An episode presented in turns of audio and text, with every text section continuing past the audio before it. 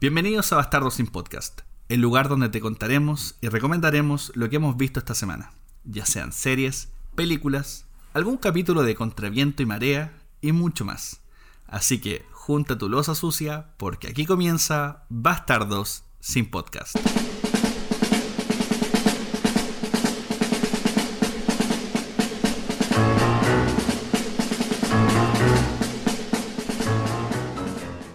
Oye, contra viento y marea. Contra viento y marea, pues, weón. Contra Tenía que ser viento y Ay, bueno. marea. Sí, la verdad es que nunca lo he visto, pero me pareció simpático agregarlo. Creo Sí, que no, cualquier bien. proyecto que esté de la mano de Panchito Saavedra es bienvenido. Porque, eh, pero contra viento y marea es ese en que se casan. Sí, po. ¿Y cuál mismo. es en que se comen las cazuelas de las, de las abuelitas? Ese lugares que hablan, po. Ah, ya, lugares que hablan. En, lu- en lugares que hablan se come la comida de la gente pobre. Es El cierto. contraviento y marea también debería comer su sopita. Sí, pero ahí yo lo que he cachado es que el weón los- les prepara las cosas y les colabora como con el tema del casorio o lo que sea necesario para que ocurra, pero después no están en la fiesta, como que mandan al equipo de grabación nomás, pero él no está en la fiesta. Sí, porque ahí se comería como todo. que-. Se comería la Sí, torta, se llevaría Sí. todo como el. Igual que fome eso, como casarse y después tener como el recuerdo, así como el weón más importante del matrimonio, Pancho Saavedra. Es que yo creo que por, él, Claro. por eso no por eso no va también, pues, ¿cachai? Como que está en la fiesta, weón, y ta- opaca a la novia, weón, el weón es más importante, se ríe y Claro. todos lo escuchan, weón, entonces como que Claro, como la que el papá, el papá del novio querría bailar el vals con él, no con la novia. Sí, pues, y, yo- y no lo todo culpo. muy fome. De hecho, Pan- Panchito llevaría a la. a- a- llevaría a la esposa, de hecho, al, al, al altar, po. no el papá. Sí, pues. Sí, pues lo llevaría el brazo. Más encima, después tenéis que echarlo. Tenéis que echarlo de la fiesta todo meado, así curado, weón. No. No, Y que se la- come toda la, toda la sopa. No, bueno. Se come la sopa revitalizadora de los curados de la mañana, weón. No. no es que haya hecho alguna vez esa sopa, pero me han contado que existe. Una sopa bastante útil. Bueno, y hablando de contraviento de marea, eh, bienvenidos a Bastardo sin Podcast. Estamos de vuelta después de un pequeño descanso de dos semanitas. Había harta pega que hacer, hartas cositas. Contra Y marea, precisamente. Contraviento de marea. Y no había tiempo para grabar. Sorry, cabros, cabras, cabres. Fin de año. Em, así que sí, bueno, la- el caos de fin de año. Y esta semana eh, nos reunimos nuevamente. eh, prometemos ser más constantes. es la promesa eterna de los hueones que hacen contenido. sí, la dura. Y nos acompaña, como siempre, Eve Rivera. ¿Cómo está, Eve? Hola, hola a todos, a todos, a todas. Eh, bien, súper. Cansada, con el cansancio típico de fin de año, que de repente no hiciste mucho, pero igual está ahí raja, es como una cosa que no, no sé cómo explicarla. Pero Como psicológica. sí, puede ser. Pero no, bien, súper bien. ¿Y tú? ¿Qué tal? ¿Bien? Bien, tranquilo. Como ya decía antes, tapado en pega. los presupuestos de fin de año, que los encarguitos que salieron de sorpresa, no me quejo. Pega no ha faltado, eso es bueno. Sí, Pero, pero de que te deja estar Loli con pega y, y falta de tiempo eh, es real. Así que me quejo y no me quejo. le, doy cu- Ya. le- le doy cualquier color. Pero bien. Oye, y el día de hoy, como ya habrán escuchado esa dulce voz, tenemos un nuevo invitado y al mismo tiempo nuevo miembro de Bastardos sin Podcast. Él es un joven que viene de Arica. eh, actualmente entre Chile y Perú se hace la disputa de qué nacionalidad es. Eh, realizador audiovisual. Le, le pone bueno al motion graphics. Y también lo pueden encontrar en un podcast. No, no es un podcast, es un web show. Llamado El Claro. Poder del Trazo. Con ustedes, Mr. Brian Gutiérrez. ¿Cómo le va. Mr. Brian? Muy bien, gracias. Tengo que Bienvenido, aclarar sí, Brian. que en- muchas gracias. eh. Tengo que aclarar sí que ahí en el poder del trazo yo no aparezco, lamentablemente. Eh, Está detrás de todo. exacto, yo soy el, el hombre ahí detrás de la, de la máquina. Sí, así que cualquier queja se la pueden hacer llegar a él. Por favor. Oye, Brian, y bueno, para que la gente te conozca un poco más, está ahí en el Port del Trazo, cuéntanos un poquito más de ti. bueno, como tú ya lo dijiste, soy eh, motion grapher. Estudié con Nico en nuestra institución amada, Dubocuse. Aguante Beltrán. con eh, Aguante Belti, tío Belti ahí. Un gran maestro. Belti, eh, Raúl Pinto también. Grande Pinto. Gran. Nuestro Doctor House también que teníamos ahí. Sí. Cortés. Oh, Cortés, el profesor House. Qué buen, qué buen profe. eh. Qué terrible, yo, qué idiota haber tomado dos veces ramos con él, weón. Y él mismo me lo dijo el día que llegué, que me vio por segunda vez en su ramo. Me dijo, usted no aprende, señor. Claramente, me, me estoy repitiendo el plato. Claro Sí, que no aprendí. Pero, pero bueno, me sirvió bastante eso para, para dedicarme a lo que hago ahora, pues, al audiovisual. Ya no, ya no, ya no, ya no tanto en, en- en terreno, pero más ahora en... En el PC. Exacto. Oye, ¿a ti te pasó alguna vez que algún profe te, te miró feo porque te fuera mal en su ramo? Porque me, porque me fuera mal en sus ramos. Eh, yo creo que más de alguien. Sí, porque él los miraba feo cuando les iba mal. Sí. Pero no eran malas, él, él miraba feo siempre. Pero era porque no tenía otra cara. Es que yo creo que es que era- normal era mirar feo. Yo creo que es súper normal que alguien te mire feo si te va mal en su ramo. Pues como, ah, no estudiaste. Es como no. Como que hay distintas maneras de reacción de un profe ante eso. Una puede ser como indiferencia, como me da vergüenza que no hayas entendido mi ramo. O me da pena que no te interese mi ramo. Porque la U es muy eso. Pues también tú de repente. hay- mucho tiene que ver con el- la falta de interés que pusiste en algo más que, que era difícil. Sí, a mí me pasó. Creo o sea, que nuestras aún- carreras que son más como... Honestamente, de hecho, delante estaba hablando conmigo misma, yo sola, con misma, me dije, misma, eh, igual cuático que la U eh, no fue difícil, como que no fue tan difícil. Fue más difícil No, la la cantidad de ramos, pero en sí los ramos, el taller de realización tenía más dificultades y que bueno, porque era lo por algo estudié cine, como para que te enseñen a realizar cosas, ¿cachai? Eh, entonces ahí está bien como la crítica, pero y que haya costado un poco más de repente. Pero habían ramos que eran nada así. Sí, es que lo que decía ahí, pues, como el hecho de que uno de repente no, le, no, no pesca algunos ramos y como que da por hecho que los va a pasar. Y cuando te das cuenta que no los estáis pasando y es como, mierda, debía haber puesto un poco más de interés en esto. Ahí recién te ponís las pilas. Sí, pues a mí me, pasó en el segundo ramo que tuve como... No, el primer ramo que tuve así, audiovisual, audiovisual, que de hecho se llamaba técnico audiovisual. Se llamaba técnico audiovisual y, y claro, te pasaban lo, lo- lo típico que es como súper básico ahora, que es como el diafragma, como la obturación, eh, los filtros Eso fue para nuestra las ca- carrera. Claro, pero es como. Me refiero como que es lo. Claro, a lo mejor ustedes lo tienen muy claro, pero yo después pasé para otras cosas. Como que eso es lo. Cuando en cine es como lo primero que te pasan. Y después se va como especializando en distintos ramos, como fotografía, sonido, no sé. Pero me acuerdo que en ese ramo también te enseñaban como lo básico de iluminación y como los filtros, el CTO, el CTV, y yo no entendía nada, para mí era muy difícil. Era como matemática y, y un día dije, oh, ¿por qué tengo tan malas notas? Una compañera que la dire de foto, como que es- eso le gustó siempre, me, estudió conmigo y después me saqué como un 6-8 en la prueba. Y yo me acuerdo que dije un día, uy, había que estudiar nomás, y el profe me miró con una cara de odio y me dijo, obvio, po, obvio que había que estudiar nomás. Obvio, chuche tu madre.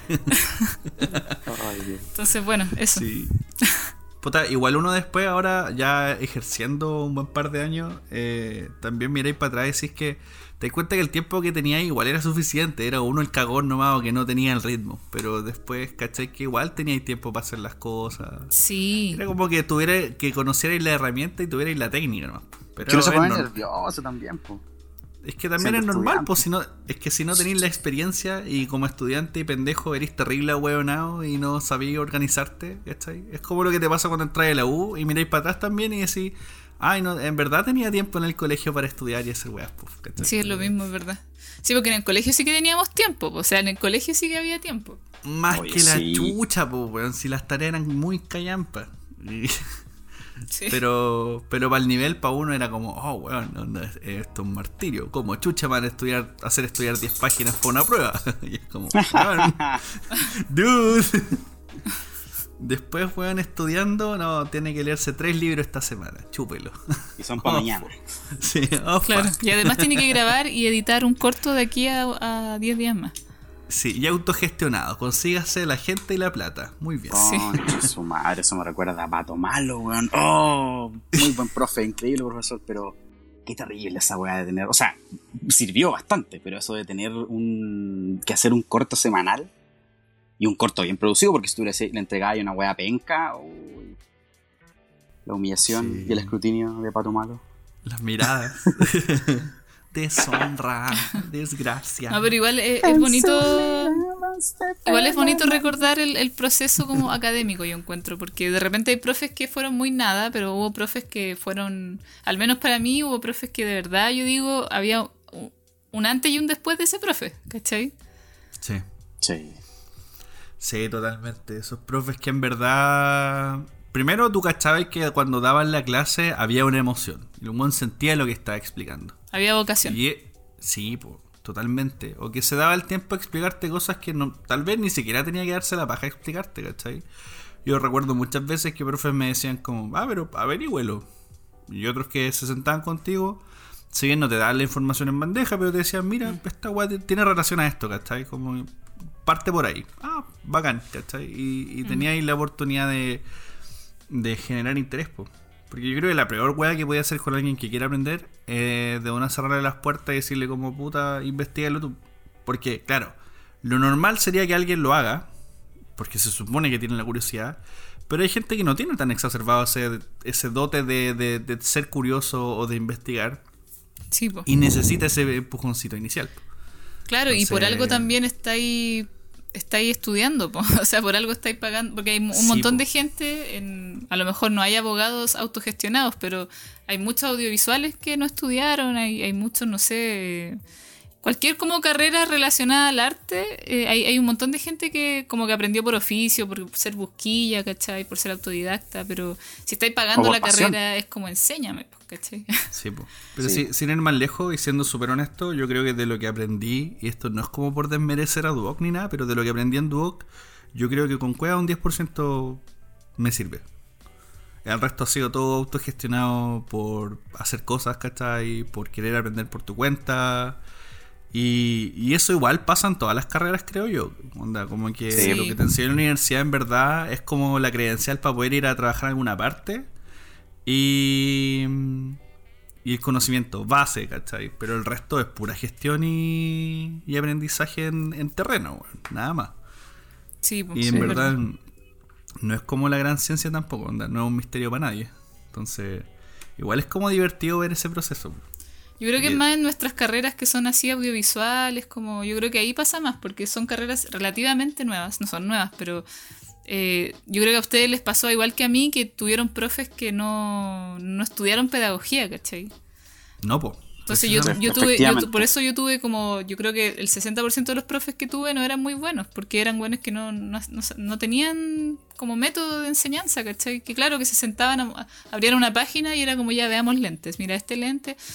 Tuve, pro- tuve profes muy buenos, pero que además que tampoco estudiaron algo relacionado a la docencia, eh, pero tuve profes muy malos, honestamente, y se po. notaba. Porque de repente eran profes que eran directores, les iba a la raja y por eso estaban ahí, porque eran directores, pero no tenían idea cómo traspasar nada de su conocimiento.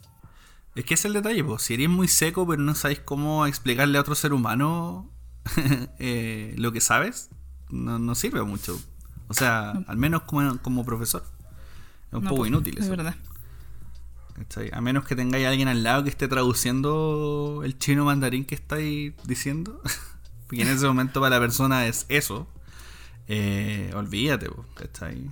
También pasaba mucho que de repente había alguien que hablaba con mucha pasión de un tema y súper desarrollado y, y- muy en la nomenclatura y tú eras un pendejo weón de primero que con cueva sabéis que queríais sacar fotos y grabar, ¿cachai? Y llegaban hablándote de un montón de lentes y cosas y tú no venís con, con ese conocimiento por default y después era como, ah, estos hueones, ¿cachai? Y era como, weón, onda... como que en verdad el planteamiento debería ser por tu lado, no por el nuestro. Nosotros somos Sí, los ignorantes y, y- y nos presentamos como ignorantes. Eres tú el que deberías ser capaz de, de poder plantearte mejor, pues, weón. Sacarnos de la ignorancia, por favor. Sí, pues, ¿cachai? Sí, y es como que. Y, y es como igual la presentación del mediocre, pues, ¿cachai? De alguna forma, como de, ah, soy mejor que ustedes. Sí, pues, porque tenéis la herramienta y ya aprendiste, pues. Claro, es fácil burlarse de algún que no sabe nada si no le enseñáis, pues. ¿cachai? Toda la razón. Igual en ese Sí. tipo de carrera es es súper. por mucho que te enseñen, eh, no vaya a perfeccionar nada hasta que no lo hagáis. Pues. Si Esta es una carrera del cine el- y de las artes en general. Son, son carreras de las que tenéis que hacer para poder darte cuenta de, de que, de, que, de que si lo aprendiste, de que lo que aprendiste te sirve. O, o está bien o no, po, porque al final po. podéis saber mucho, podéis tener muchos conocimientos técnicos y todo lo que queráis, pero si te pones al frente a una cámara y no sé, po, el plano que estáis grabando no, no aporta nada en, en- en lo que necesitáis contar, eh, no sirve de nada, pues es un plano bonito que no aporta nada a la historia, eso no, un plano bonito, una foto nomás. Hay gente Claro. que se da cuenta de eso recién ya cuando salió la carrera. Y cuando Sí. tiene que ir, a hacer. Es complicado igual, po, porque de repente, claro, la carrera te puede gustar mucho hacer algo, pero cuando estás ahí afuera trabajando te das cuenta que es súper diferente a cómo lo recordabas en, en los estudios. Y hablando de aprender haciendo, es momento de hablar de esta serie maravillosa de la que nos hemos juntado a hablar porque creo que es el sinónimo de aprender haciendo. Eh, sobre todo por cómo se relata la historia de una persona, que básicamente ver el crecimiento de una persona, hecha serie, y al mismo tiempo de, de gente creativa que está detrás de esta serie, eh, que tal vez no tenía un currículum tan destacado y que de pronto ahora con esto es como su obra maestra hasta el momento. Eh, y hablamos de Gambito de Dama o de Queen's Gambit.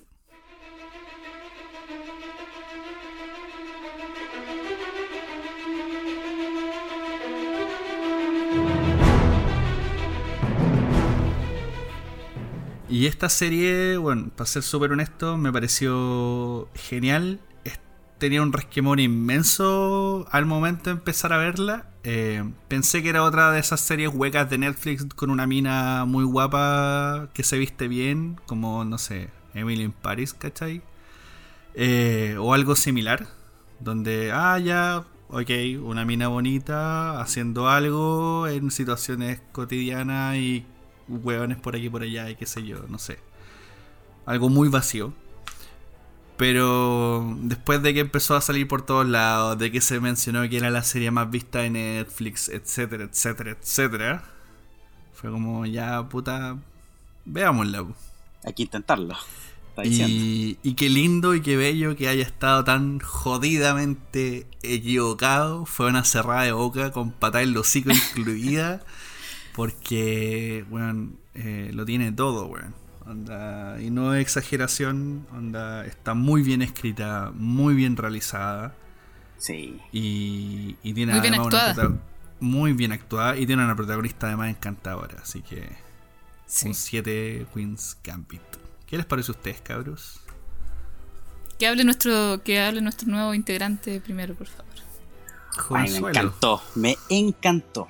Me gustó mucho porque efectivamente eh, es un- a- algo que me gusta mucho a mí de las series, que de hecho es una de las cosas que más me engancha, el tema de los personajes. Pues, cuando los personajes están bien desarrollados y se dan el tiempo como de, de- de presentártelo bien y, y de mostrarte bien su evolución, eh, puta, es una cuestión que a mí me, me engancha incluso más que el tema de, de cómo se ve o de qué tan bueno de repente es la historia, porque de repente tenéis historias súper básicas, pero si los personajes que tenéis son bacanes, eh, me tenéis comprado. Sí. Y en Puede el caso enganchar mucho más. de, sí, porque en el caso de Gambito de Dama, es- el personaje de Beth es súper interesante. Y aparte de, de eso, bueno, tiene, tiene el- de, de lo- todo el tema audiovisual eh, hermosamente... Está, está todo hermosamente usado. El tema del guion, el tema de la iluminación, el tema de, de las cámaras que te cuentan de repente cosas en momentos en los que eh, te podrían bien haber mostrado lo que pasaba en el tablero con esas, porque hicieron una weá súper linda con las gráficas de cómo, de cómo funciona el tablero de ajedrez. Te podrían haber mostrado eso, pero en lugar de eso te muestran la cara de los personajes, pues qué está pasando con ellos. Y te muestran también a través de los planos qué, qué ocurre, pues cuando la, la cámara baja y de repente sabéis que la eh, eh, Beth está como en una posición como eh, mayor frente a su rival, o cuando dudaba también algún personaje, veis la cámara como más de arriba. La predominancia. Eh, exacto, me encantó en, en muchos sentidos Gambito de Dama. ¿Y tu bebé? Bueno, a mí, a mí igual me encantó. Aprovecho de, para las personas que, que, que aún no ven la serie y que están escuchando este capítulo del podcast, eh, de contarles que, así como a grandes rasgos, es la serie sobre Beth Harmon, una chica que es huérfana y, y en el orfanato con- conoce el juego de ajedrez y se empieza a volver cada vez más como obsesionada y adicta a, a este juego hasta que se convierte en una gran ajedrecista. O sea, la historia es, básicamente eso, es como algo que se puede contar en dos líneas, eh, la historia de cómo eh, una niña se convierte en una gran ajedrecista. Y todo lo que implica... En la época de los 60, 50.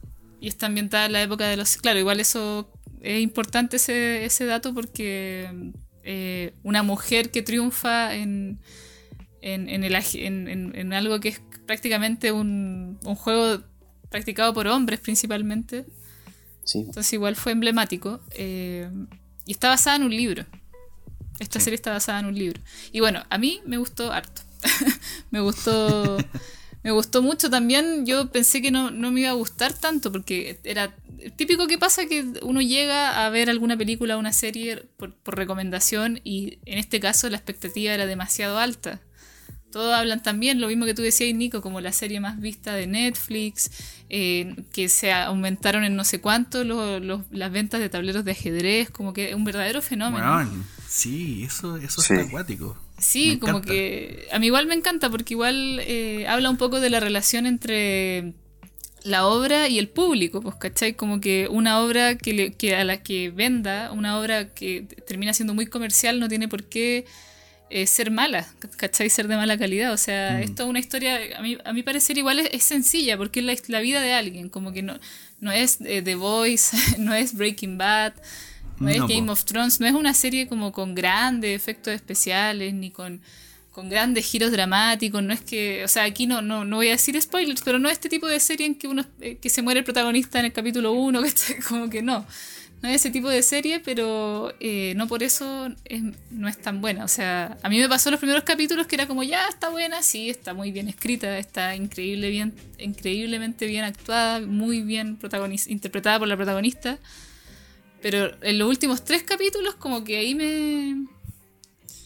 Como que, como que ahí me, Sí, ahí como que me terminé de enganchar y como de enamorar de la historia. Porque es verdad que la protagonista es. Pucha, es súper. Eh, como que encantadora, demasiado atrae mucho, ¿cachai? La loca es muy atractiva, no solamente físicamente, sino que tiene un ángel y actúa muy bien. Entonces, como bien dijo Brian, como que en todas esas escenitas en que ella está en, un duelo con su contrincante de ajedrez, veis su rostro y cacháis todo lo que está pasando por su mente. Pues entonces eso es, bacán, ¿cachai? Tampoco es no es una historia que tenga voz en off. O sea, uno entiende lo que el protagonista piensa y siente sin escuchar lo que está diciendo, lo que está pensando, perdón. De hecho, eso es uno de los valores súper importantes que tiene a nivel de cinematografía esta serie, porque precisamente en los momentos más clave no hay diálogos. Y la cámara y la actuación es la que hace el trabajo. Y bueno, vaya que lo hace. Eh, y, nuevamente repasando lo que decías tú, de la actuación principalmente de, la actriz, de, de, la chica que hace Beth, eh, la Anya Taylor Joy eh, bueno, onda, la capacidad de expresar tanto y, y de transmitir, no solamente con la cara, sino que también en los movimientos corporales también, eh, es impresionante. Es impresionante y eso también no, no, le quita mérito también a los actores que también juegan como sus contrincantes y al mismo tiempo después se vuelven en enemigos o colegas eh, durante la historia. Ah, sí, eh, algo que me gustó harto sí, algo que me gustó igual de, lo que estaban mencionando recién es efectivamente eso de que sin diálogos y sin tampoco ser tan gráficos eran, eran capaces como de mostrarte lo que pasaba con Beth eh, adentro suyo, por lo que, lo que pasaba en su cabeza. No, no, no tenía que ver todo el rato, por ejemplo, usaban igual ese recurso de repente de que ella miraba al techo y podía ver cómo se, se imaginaba los tableros y todo. Pero muchas veces no necesitaba ni siquiera ese recurso para saber qué estaba pasando con ella o con el contrincante. Eso, me, me, pareció súper interesante, que con iluminación y con cámara pudieron contarte todo lo que pasaba con ellos. Bueno, y, su, y su increíble actuación igual, pues, hay que ser muy bueno para poder eh, contar lo que le pasa a tu personaje sin, sin diálogo, sin narración, sin nada. Pues. Sí. Bueno, no, un poco... Dale perdón. No, que quería, quería mencionar que igual es un gran logro también, creo yo, que yo no soy, yo cuando era más chica jugué ajedrez en algún momento, pero nunca llegué a torneos ni nada. No, ahora yo creo que si me pasan un tablero de ajedrez no sabría jugar. Me acuerdo de como de qué hace cada pieza, pero nada más.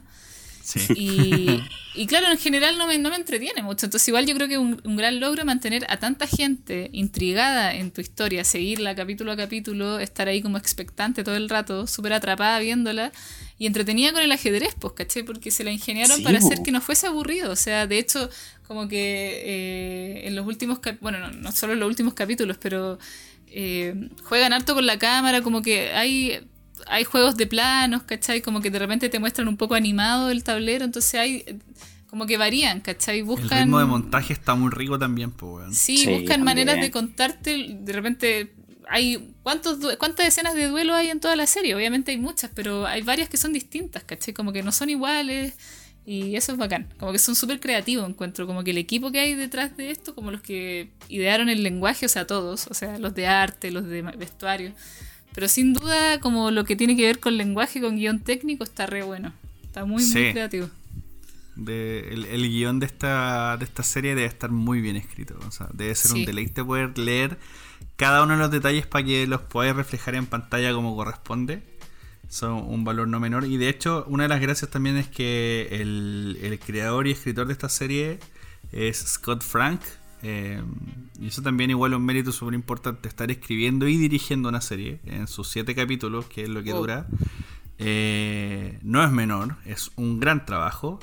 Eh, esta serie está creada por, como decía, Scott Frank y Alan Scott. Y como decía la Eve, está basada en un libro de Walter Tevis que tiene el mismo nombre. No vamos a entrar a hablar del libro porque aquí ninguno lo ha leído. Probablemente tampoco lo leamos. Para ser súper honesto. Eh, y claro, eh, yendo un poquito más a fondo en lo que va de la trama de la, de la serie, en realidad miniserie, esta, esto no va a tener una, una continuación, no que se sepa hasta ahora. No, No. no, no Eh, debería tampoco. No debería. No da para, claro. no. No. Pero esto es una miniserie de 7 episodios. Eh, una de las cosas también súper importantes de esta miniserie de 7 episodios es que los nombres de los episodios son las diferentes etapas de las jugadas de ajedrez. Ah, no Em. O del proceso de, de- de- del juego como tal, que es aberturas, intercambios, peones doblados, medio juego, el tenedor o doble ataque, aplazamiento y endgame o fase final. Esas son las etapas, que- se supone. Y es bacán porque... Datazo te sacaste ahí. Sí, Pero no bueno, sabía. Es, es brigio porque le traté de conectar un poco esto y estas mismas etapas te van mostrando también el desarrollo del personaje. po. Sí. Sí. ¿cachai? Que va a eh, cada capítulo, la apertura es cuando la mina se abre a este mundo, los intercambios cuando empieza a conocer gente y se empieza a meter en esto, los peones doblados cuando ya empieza a tener los primeros roces y conflictos, el medio juego cuando ya está definiendo qué cresta hacer con su vida, cuando empieza a buscar un propósito real más allá de solamente decir, ah, soy buena en el ajedrez. El tenedor o el ataque doble es cuando ya empieza a perseguir con más ahínco este, este sueño de ser la campeona. Aplazamiento es cuando ya la buena toca fondo. Y el endgame o fase final es cuando ya se ve el desenlace que conocemos y que vamos a hablar después porque por ahora estamos sin spoilers. Y doy hincapié a esto porque es súper clave que, entendamos, e insisto, que el trabajo de guion que está hecho acá es precioso. Incluso como que me di la paja un poco de, ver el circulito del camino del héroe y yo diría que hasta tiene un poquito de eso. Como que tenía este proceso de, de un mundo ordinario, de un personaje, ¿cachai? Que parte en la nada, que no tiene nada y de pronto tiene este llamado a la acción donde conoce el mundo del ajedrez a través de un guía, este guía la inserta en el mundo y ese mundo se transforma en su aventura, en el camino conoce aliados, ¿cachai? Eh, en el proceso también tiene un conflicto que le manda a la mierda, ¿cachai? Después se repone, eh, vuelve a encontrar energía y termina la batalla final, sale victoriosa y vuelve a cerrarse el círculo, ¿cachai? Bueno, aquí ya estamos con spoilers. Entre comillas, sí. Entre comillas, no. sí, pero yo creo que está bien igual. Yo creo que está bien, sí. Sí, vayan a verla, cabrón. Es terrible buena. Sí, tienen que verla. De hecho, si no la han visto, pongan pausa en este momento, vayan, maratonenla y luego vuelvan a escuchar. Sí, y eso también es, es bacán porque es súper atrapante, bueno. Pero. Quería, quería destacar ese detallito de los capítulos y también la relación del viaje al héroe porque Sí. vamos a ver harto eso. En, en general, esta serie trata sobre una persona muy talentosa, pero yo diría que esta es como la analogía de eh, del talento que no lo, no lo es todo. Es como. de- es como el costo de ese talento, de hecho. Es como la, el, el precio, creo que se lo mencionan, de hecho, en un momento. Es como el precio que ella tiene que pagar por, Sí, po. por este gran talento que tiene. po. Pero por eso te digo, porque al mismo tiempo el, eh, entender una cosa, po, el talento eh, no funciona solo. po. También La genialidad, perdón, era. La genialidad y el talento, onda, si tú eres- puedes ser muy talentoso, pero si no trabajas con ese talento y con lo que te rodea, estás cagado. Onda, es inútil. Sí, yo creo que es más, más que nada por ahí esa lección. Sí, po. Y, y eso es lo bonito, porque también es una historia que deja aprendizajes, te deja lecciones al final. Eh, y por lo mismo también, po, porque en un momento yo pensaba y decía, puta que eh, ya te apuesto que va a terminar con el final feliz. Y en un momento como que me, me, me retraje un poco de ese final feliz diciendo como, oye no, es que cómo va a terminar con un final feliz. Igual esta historia da como para cerrarla como de forma más caótica. Y sí, después- podía haber de- trágica. Sí, y después pensé, dije, pero ¿sabes qué, weón? Por varios factores, no. Primero porque al final, al final cuando, vale la redundancia, cuando vi el final dije, eh, no, weón, está bien, está súper bien el final. Una, porque está bien hecho. La segunda, porque dije, ¿sabes que son tiempos tan de mierda? Que nos viene bien ver una serie que termine bien, weón. Nos viene, ver una, nos viene bien ver una serie que tenga un final feliz, que nos deje una lección y que sepamos que el protagonista aprendió algo. Porque siempre, o en el último tiempo que hemos hablado de series, siempre hablamos de... eh, no, es que esto es más realista y por eso se siente más bacán. Y si bien al final esta serie igual es realista, porque no siempre en, los casos realistas o donde hay lecciones de vida, eh, las weas tienen que terminar mal, sino que es- de repente la persona aprende y puede llevarse una buena lección y ser feliz y, y prometer que nunca más lo va a volver a hacer. Claro. Sí, es que igual eh, eh, yo creo que sí es súper realista. Como no Sí, en la vida no todos los finales son tristes, pues, o sea, eh, además el, el final de Beth, o sea, el final de esta serie es eh, bueno, aquí ya estamos de lleno con spoilers. eh, igual es, es el final de una etapa, yo siento, es como el final de su adolescencia, como que aquí la loca empieza a ser ya mujer, mujer así eh, eh, como, yo siento que es como el final de una etapa y eh, un final feliz y ahora se le viene otra cosa. O sea, no, no, no, no siento que dé para una segunda temporada eh, porque creo que sería estirar innecesariamente el chicle, ¿cachai? Ujú. Pero igual es algo que hacen mucho, así que puede que pase finalmente igual. Pero, pero yo creo que no da y también es porque ahora se viene otra vida, a lo mejor se vienen otros problemas, ¿cachai? Me imagino un poco cómo sería la vida de, Beth después de la serie y, y es como ya una ajedrecista consagrada, como que campeona mundial, ya lo sabe, pero quizá otro tipo de... chucha, perdón, eh, pero quizá otro tipo de conflictos, ¿cachai? A lo mejor es como que ya no hay un tema de adicción, pero sí quizá, no sé, eh, se da cuenta de que, no sé, está enamorada de una mujer y esa mujer eh, no es lesbiana, no sé, a lo mejor eh, quiere estudiar otra cosa, a lo mejor quiere ser mamá y no puede, como que a lo mejor los conflictos van por otro lado, ¿cachai? Claro, quizás son, son Eh, Sería otra etapa serie, que no otra historia. importa. Exacto.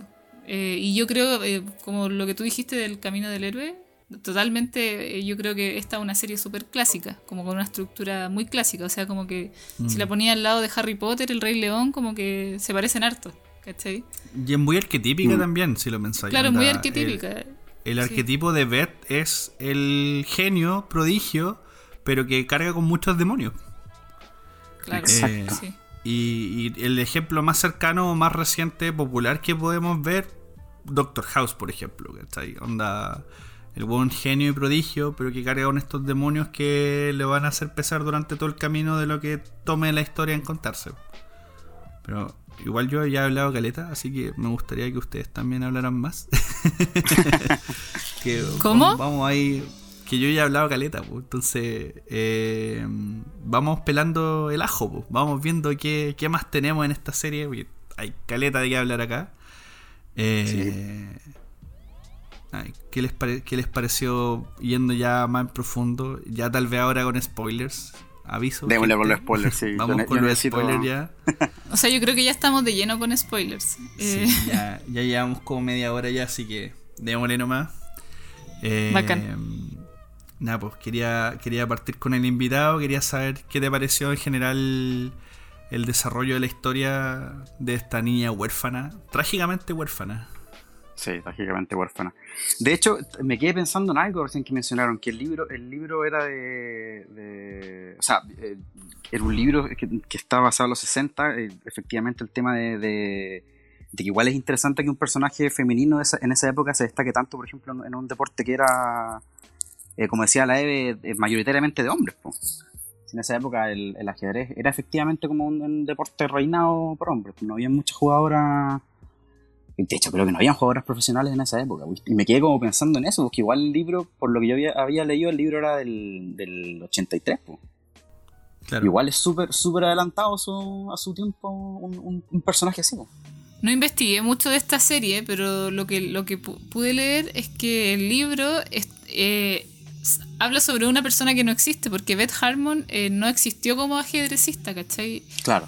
Eh, está el, el- el escritor se basó mucho en un personaje que era un ajedrecista estadounidense que existió Bobby efectivamente, pero que era hombre, claro. Entonces igual Sí, pues. encuentro buena esa jugada de que hayan preferido contar la historia de una mujer, como cómo sería Sí, mucho más pues. interesante igual.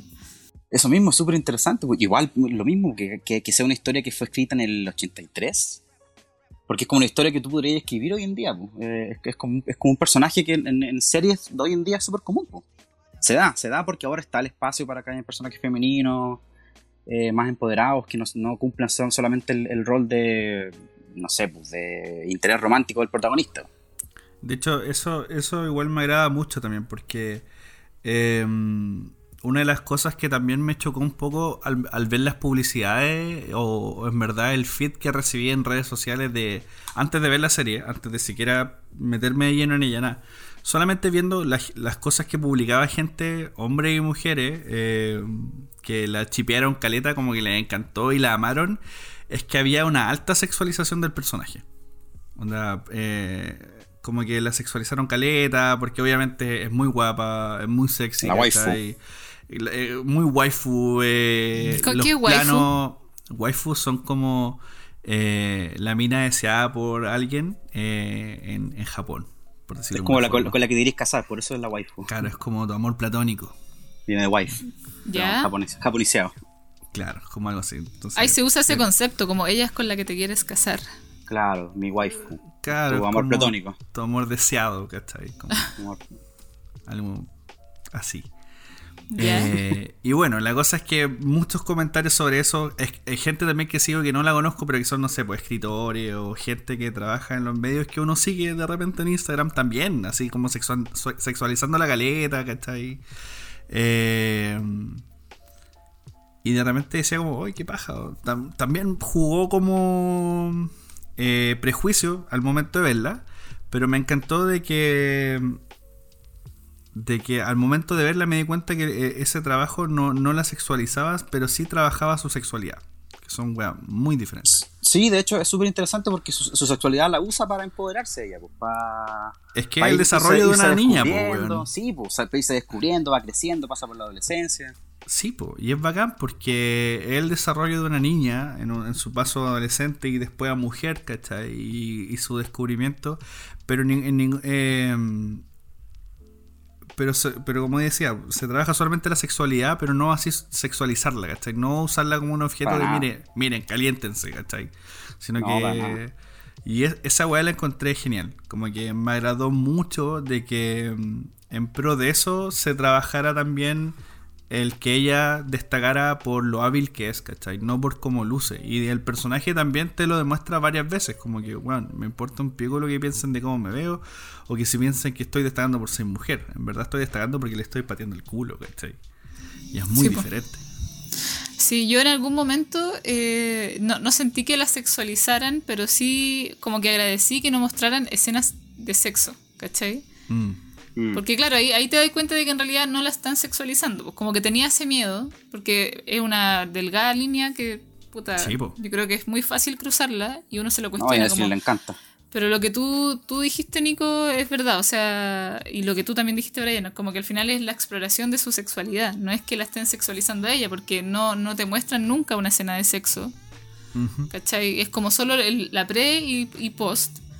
Lo necesario. No tenéis para Lo qué ver más. necesario, claro, no, no tenéis por qué no hay- verla no hay- no hay nada de desnuda tampoco, ¿cachai? Como que. eh, no sé. No hay nada porque sí. no hay nada porque sí. Y también me encantó cuando ella como que le toca el pelo al... No me acuerdo cómo se llama, el contrincante este, el de... Ah, ¿El- el rubio? Este, este cabro que salió también en Game of Thrones. eh, Ah, ¿verdad? ahora, ahora, Sí. ahora con bigote, por favor. Claro. sí. El Benny. Benny, sí, claro. Él Bobby, como que le tocó el pelo y el loco le, le tocó el pelo y el loco le dijo, olvídate del sexo. Y yo de hecho en ese momento pensé, ah, oh, bacán, como que el loco en volá es gay. No, nos vamos a ahorrar ese interés amoroso, pero al final igual se meten. Pero como que Sí, el loco po. tampoco se aprovechó y me gustó ese personaje porque Mm. en un principio te lo muestran como muy winner y yo pensé, ah, este weón se va a aprovechar. En un momento hasta pensé la va a drogar o algo. Cuando como que la invita a carretear, porque igual yo, mi mente de mujer, como... Nueva York como de los que 60 siempre- también, pues, weón. Sí, por Nueva Sí, York de los esa parte. 60, como que. Imagínate si ahora cómo es la cosa, cómo eran los 60, ¿cachai? Entonces yo dije, Claro. pucha, no, el loco debe ser malo, pero claro, como que después se va a ir descubriendo a ese personaje, que es un gran, encuentro que es un súper buen personaje secundario, Sí. Sí. y, y te lleva ahí una grata sorpresa porque el loco es súper bueno, pues como súper noble, es como buen compañero, le, le enseña. De hecho, en general, la buena tiene la suerte de que se rodea de pura gente buena. Sí, es verdad. Sí. Como que no hay nadie malo en esta serie. O sea, como que el único personaje que yo diría que es como malo, que en el fondo, más que malo, más que ser el villano, es como un weón sin escrúpulos, como un weón. El, el papá, el padrastro. El padrastro, ¿No? claro, el padre No, adoptivo. ya, sí. Sí, porque el resto no son villanos, pues son como rivales. De hecho, Claro. ella misma es como su propia antagonista en Sí, esta serie. como porque que la- es con la- ella el quien se copete, enfrenta la mayoría de las el veces. alcohol. Exacto, pues, su- El su- sus alcohol, demonios, precisamente. las sus drogas. adicciones, las pastis. Y no solamente eso también, pues. él, él es como el, el trauma y, y- y daño que le queda a una persona con muchas trancas no trabajadas, pues, weón. Que Sí, es con básicamente todo lo que le pasó.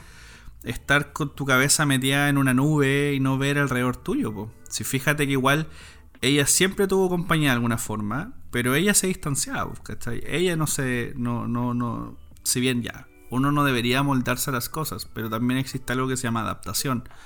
¿Cachai? De, de entender de que hay contextos y contextos y que no todo, por ejemplo, en este caso el ajedrez, pero ella también su, sole- su soledad de alguna forma la usaba como una herramienta de defensa, pues, ¿cachai? Como una herramienta para... Puta, yo en verdad estoy terrible sola, soy huérfana, no tengo a nadie, así que mi escudo va a ser decir que soy mejor que todos ustedes. Y fin. Y, y de alguna forma igual se ve que ese es su, su escudo. Y por lo mismo también cuando se lo mandan abajo, cuando la galla pierde con alguien que en verdad es seco, eh, se viene abajo. po, ¿cachai? Y se quiebra y el personaje finalmente se, se rompe. Aparte que el ajedrez igual era su, su escape, pues, y era, como el, el- lugar donde ella sentía que tenía control en su vida, era el lugar donde más control tenía, y se dio cuenta que no que no, no lo tenía tan controlado como pensaba. Pues. Sí. Mm. Y, Se lo descoloca caleta. y de hecho ahí mismo tenéis la aplicación de, de la cinematografía y la fotografía también en este tema, pues, ¿cachai? Harto plano de ella sola, ¿cachai? Harto plano de ella distanciada en, es- en espacios constantemente vacíos. Eh, Oye, la, iluminación eh, que También- también, juega un papel súper importante ahí. Ar- Arte iluminación, ¿cómo se dice? Luz natural, luz. Eh, ¿Cómo se llama cuando, cuando es de la. ya, el, el estudiante ahí. cuando, cuando tenéis luz de foco, o sea, no de foco, foco, foco, sino así. ¿Como naturalista? lámpara. Eh, claro, luz natural ten- tenía un nombre, eso, luz practical, no recuerdo el nombre. no, la pero luz ese tipo la- de luz, La, la luz práctica es la de apoyo, la que está como en las lámparas Ah, y cosas así. toda la razón. Esa, po, esa, esa- eso me refiero, jugaron harto con eso. po. Yo me fijé que no había mucha iluminación así como de estudio, tanto era como que usaban más la iluminación del- de los lugares en los que ella estaba, que eran muchos lugares también así, eh, eh, súper oscuros, po, súper cuando, sobre todo cuando ella estaba como... eh, cuando se aislaba. Sí, Se presentaban como lugares muy grandes, muy bonitos, pero todos iluminados más que nada con luz natural, por luz, luz de... O al, pues, o de al- la lámpara o- o al de menos dar, la- o al menos dar la impresión de que así era. Como que el, el uso Claro, igual sí, muy realista de la luz me, me gustó caleta. Pero mm, a lo que iba yo con el tema de como de la, de la soledad de ella, ¿cachai? Que te la presentan mucho. Y hay una escena súper clave. Piensa que ella cuando está en las mesas siempre está acompañada. Siempre tiene un rival, siempre tiene alguien con quien, entre comillas, interactuar, ¿cachai? Y hay una escena cuando la buena le está yendo súper bien que decide irse a un restaurante a comer. Y todas las mesas están ocupadas con gente, ¿cachai? Y de pronto ella se sienta y está sola en la mesa. Y cuando mira hacia el frente, por lo general cuando está en una mesa y en la, y en la pose en la que la graban, en, la postura en que está la cámara, eh, es la misma pose que te la muestran cuando está sentada en un duelo de ajedrez, ¿cachai? Pero esta vez cuando ella mira al frente hay solamente un plato vacío. Y desde ahí es que la buena empieza a quebrarse y, y toca fondo, pues, ¿cachai? Y al final como que se niega y siempre está como, es que estoy sola, estoy sola. Y cuando llega esta ayuda de la amiga al final y la amiga le dice como, guacha, vamos nomás. Eh, y deja la droga, deja el copete, ¿cachai? Y, y empieza a mirar alrededor y empieza a disipar esta nebulosa que tiene. Se da cuenta que tiene compañía, pues, ¿cachai? Que tiene gente que se preocupa, que tiene gente que tiene genuino interés por ella más allá de su talento, sino que por ella Sí. po- como persona, a pesar de haber sido una concha de su madre con varios de ellos. Sí. Eh, sin ir más lejos, por ejemplo, la escena cuando ve la- las fotografías del señor Chaivel, yo dije, perra culiá. Onda, weón, onda, el loco te enseñó ajedrez, te llevó a tu primer torneo, te presentó a la gente indicada. Te dio plata para que pudiera ir Te- a tu primer te- torneo. ¿eh? weón, y de forma desinteresada, culiao. Ni siquiera así buscando algo. No, weón, fue como. Esta pendeja está sola, le gusta el ajedrez, a mí también me gusta el ajedrez, ya la voy a apoyar. Listo, ¿por qué no? Y weón, ni una puta carta, ni una llamada, concheto madre. Ganando miles de dólares, ¿y ¿qué te cuesta hacer una llamada de larga distancia para saber cómo está Sí, el puto viejo ahí, weón? Como que se desentendió totalmente. Sí, de él. po. Sí.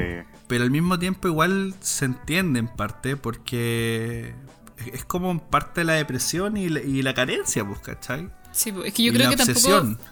Claro, tampoco podéis jugar mucho aquí sin ninguno de los tres tiene conocimientos de psicología. Pero. Claro. Pero igual, eh, claramente cuando alguien no, no recibe afecto y hay una carencia tan grande como de padre o de una madre que la abandonó, o sea, que murió tan joven y cómo murió, eh, esa persona que, que no recibió tanto amor no sabe cómo recibirlo tampoco. Entonces obviamente y- va a tener una manera de relacionarse súper fría, como súper hostil, que en el caso de ella, que claro, eh, igual es desgarrador cuando se da cuenta, cuando entiende como el amor que tuvo y que no, que no lo aprovechó. Yo así lo sentí, no sé cómo lo interpretaron ustedes, pero eh, cuando ve las fotos que tenía, como los recortes que tenía el, el- el- el viejito de ella, eh, yo lo sentí así, como que chuta, tenía mucho amor y no lo aproveché. ¿cachai? Sí, po. Es que es como Pero la no supo revelación cómo de... hacerlo. Sí, pues, yo creo que ese es el gatillo y la revelación de decirle, loca, la estáis cagando, pero aún estáis a tiempo. Claro, es como hazlo sentir orgulloso. Como Exacto. honra, honra lo que él te enseñó. La oportunidad que te dio, po, porque igual le dio una oportunidad súper grande enseñándole a jugar Sí, pues. ajedrez. Totalmente. Y, y algo no menor, pues, porque igual eso genera que ella haga un cambio muy positivo en su vida y, y que empiece a apreciar a la gente, porque igual se entiende que una persona con carencia, eh, claramente esos vacíos los va a tratar de llenar con algo, pues, ¿cachai? ya sea el alcohol, la droga, la obsesión por seguir jugando, por tratar de, entre comillas, ser alguien en el mundo del ajedrez, porque si te fijáis, si la, de- las de- la desmembramos en su crecimiento, Beth Harmon en un momento que es, es solamente un ajedrecista, ¿cachai? Porque no tiene nada más, ¿cachai? Porque no ha trabajado nada más. ¿Cachai? Sí, y realmente empieza a tener un, mal- un mayor valor como persona cuando empieza a relacionarse con gente, pues, ¿cachai? Al menos valor como persona que ella misma pueda ser, sea capaz de ver. Claro. Es ba- es bacán igual como va, como va evolucionando la, la relación con la mamá adoptiva. Sí, Sí. es bonito eso igual. Eso igual, eso igual me gustó harto, cómo fue creciendo, porque al principio como que eran como bien distantes una de la otra, pero se empezaban a dar cuenta que ambas como que compartían un poco... Es que están en la Eh, misma etapa, pues. Sí, po. Porque piensa que igual. esa, actriz la hizo muy bien también. Sí. Es que la, la, en el caso de la mamá adoptiva, ella también está en una etapa de adolescencia. Pues, weón. Si probablemente ese matrimonio, matrimonio arreglado, cásense, que te mantenga este weón y chao. Y el weón era un patán de mierda. Sí, Eh. Era una mierda el loco. ¿Cachai? La buena era talentosa en el piano y nunca le destacó eso. Pudo haber hecho carrera incluso y no, porque eres mi mujer y vos estás aquí en la casa y chao, porque era lo que decía la época. Entonces, claro, cuando se va el marido, para la mina es como una etapa de, de adolescencia, pues de crecer, de, de empezar a salir con chicos, weón, de tener libertad. y, y es cuático. Y yo creo que por eso también ambas son como súper conscientes de eso y se, se asienten cosas, ¿cachai? Otra mamá te hubiera dicho, oye, weona, no tenés ni 18 y estáis carreteando con un universitario. Te venía el toque para acá, para la casa, y te vas a sacar la concha de tu madre. weón, y no, es como ya, dale, puta. Ven a desayunar, ¿cachai? Onda... Te le da consejo. Sí, po, y, y eso es muy decidor, po, porque son dos personas, si mal que mal la vieja, si bien era vieja, pero es una vieja, pero con un espíritu claramente adolescente que está atrapado ahí nomás, po, weón. Se quedó Sí, pues ahí congelada en el eh, tiempo. Eh, Tenían, compartían los mismos, las mismas penas quizás. Como que la- a las dos les faltaba amor como de familia, como que tenían carencias muy grandes. Sí, po. Y fue, el, fue realmente el primer apoyo emocional real que tuvo, po, porque si bien el señor Chabel la apoyó como en el tema de, del ajedrez, pero su relación nunca escaló más allá, po, ¿cachai? Pero, pero con, con la mamá sí, po, con la madrastra, perdón. Con ella sí pudo escalar y hacer más cosas y, y sacarle provecho a su potencial también, po, porque igual es bacán esa escena cuando le dice la vieja, oye, igual podría faltar al colegio y sa- saqué los cálculos y el hotel y la weá. Y, fue la zorra. así ¿no? como súper súper amiga, así como ya la, como que la quiere desordenar. Sí, po. La desordenó No, mucho. Y, y es filete, pues, porque eh, gracias a eso también empiezan a proyectarse más. La buena se da cuenta que. po. Sí, pues, y no basta con, con jugar acá con estos buenos cagones. Vamos a, a las ligas mayores y todo, po. Y le tenía fe también, pues, porque cada vez que cachaban así que era, era muy caro ir a algún lado, ya, pero ¿sabes que el premio nos costaba la cuestión? Sí, vamos, démosle. Sí, y ella va. confiaba en que, en que su hija iba a ganar el Sí, Tenía toda la confianza de que eso iba a ser así. Es que aparte los cálculos daban, pues, y decíamos, mira, aunque seguís tercer lugar, nos alcanza perfecto para pagar todo y quedarnos con un par de lucas. Ya. Vamos, listo. Sí. Eh, yo hace un rato dije que es una historia simple, pero diciéndolo muy, muy en el sentido, no sé si se entendió, como en el sentido como estructural, como Sí, de po. guion, como de que súper clásico, súper lineal. La Claro. historia como que no, no es una historia pretenciosa, eso me gustó harto, que es como, no sé, o sea, yo creo que cualquier historia de alguien que tiene mucho talento y cómo, cómo eh, desarrolla ese talento, cómo lo acepta en su vida, cómo crece, es siempre una gran historia. Entonces, como que más que simple, es como una historia como súper clara. eh, y, y me encantó ver cómo va creciendo el personaje. Eso es genial. Como, como que cada personaje secundario le ayuda a crecer. Sí. Claro, le, le- le da un pedacito de lo que de lo que ella necesita para seguir avanzando y para para sacarle el jugo a este talento que tiene, pues, porque lo porque si bien ella con, con- o sea, con el- con el- ya tiene el talento para poder jugar ajedrez, eh, le faltaban muchas cosas, porque es lo que mencionaban en, en algún momento que era la diferencia entre los jugadores americanos y los, y los soviéticos. Weón, sí. Que los soviéticos entre todos se ayudaban, se apoyaban, pero los americanos eran todos como muy individualistas. pues, Cada uno jugaba por sí nomás y no queréis compartir el, el- el premio con, con- con el que está al lado tuyo porque es tu premio. Pero los soviéticos no, pues, eran todos como, bueno, de, de hecho veía ahí al, a los grandes ajedrecistas entre ellos dándose consejos así antes de jugar con, con Bet. pues, Sí. No, y es filete, po, porque de hecho precisamente en base a eso también, porque uno cacha de que daba lo mismo que fuera el campeón en el caso de los rusos, po. ellos querían que fuera un ruso nomás, nada más. Sí. Onda, pero se apoyaban y todo, po. pero a pesar de eso eh, había como un sentido de la competitividad, pero que no era como eh, nocivo, po, porque de hecho Para nada. este viejito chascón que sale en, el- en la semifinal y que le gana, como que era un maestro de ajedrez, po. Y, y el weón cuando le dice a Beth como, bueno, onda, eres uno de los mejores competidores que he tenido en mi vida, eh, alto logro, pues, ¿cachai? Y te das cuenta Sí, que no hay sí. bronca, sino que no es, bueno, no te quiero ganar como algo personal, como de, oh, te odio Beth Harmon. No, es como, te quiero ganar porque estamos compitiendo. Y esa, y esa es la, la tónica de este asunto y chao, pero después de competir, loco, onda, me encanta que jugué, qué sé yo, y veo tus partidas. Y yo cacho que también es lo mismo un poco el cambio también en el caso al menos de Borgov, que parte diciendo como esta buena onda, estas son sus debilidades, por aquí la queremos, la podemos enganchar y en esto podría fallar. Cuando van en la escena al ascensor y no cachaban que la Mm. mina entendía ruso. Sí. Y... De hecho tampoco cachaban que estaba ahí. No, pues sí la vieron, pues, pero, su- pero se pusieron a hablar en ruso, pero no sabían que hablaba ruso. Si siempre cacharon que estuviera, estuvo ahí, pues.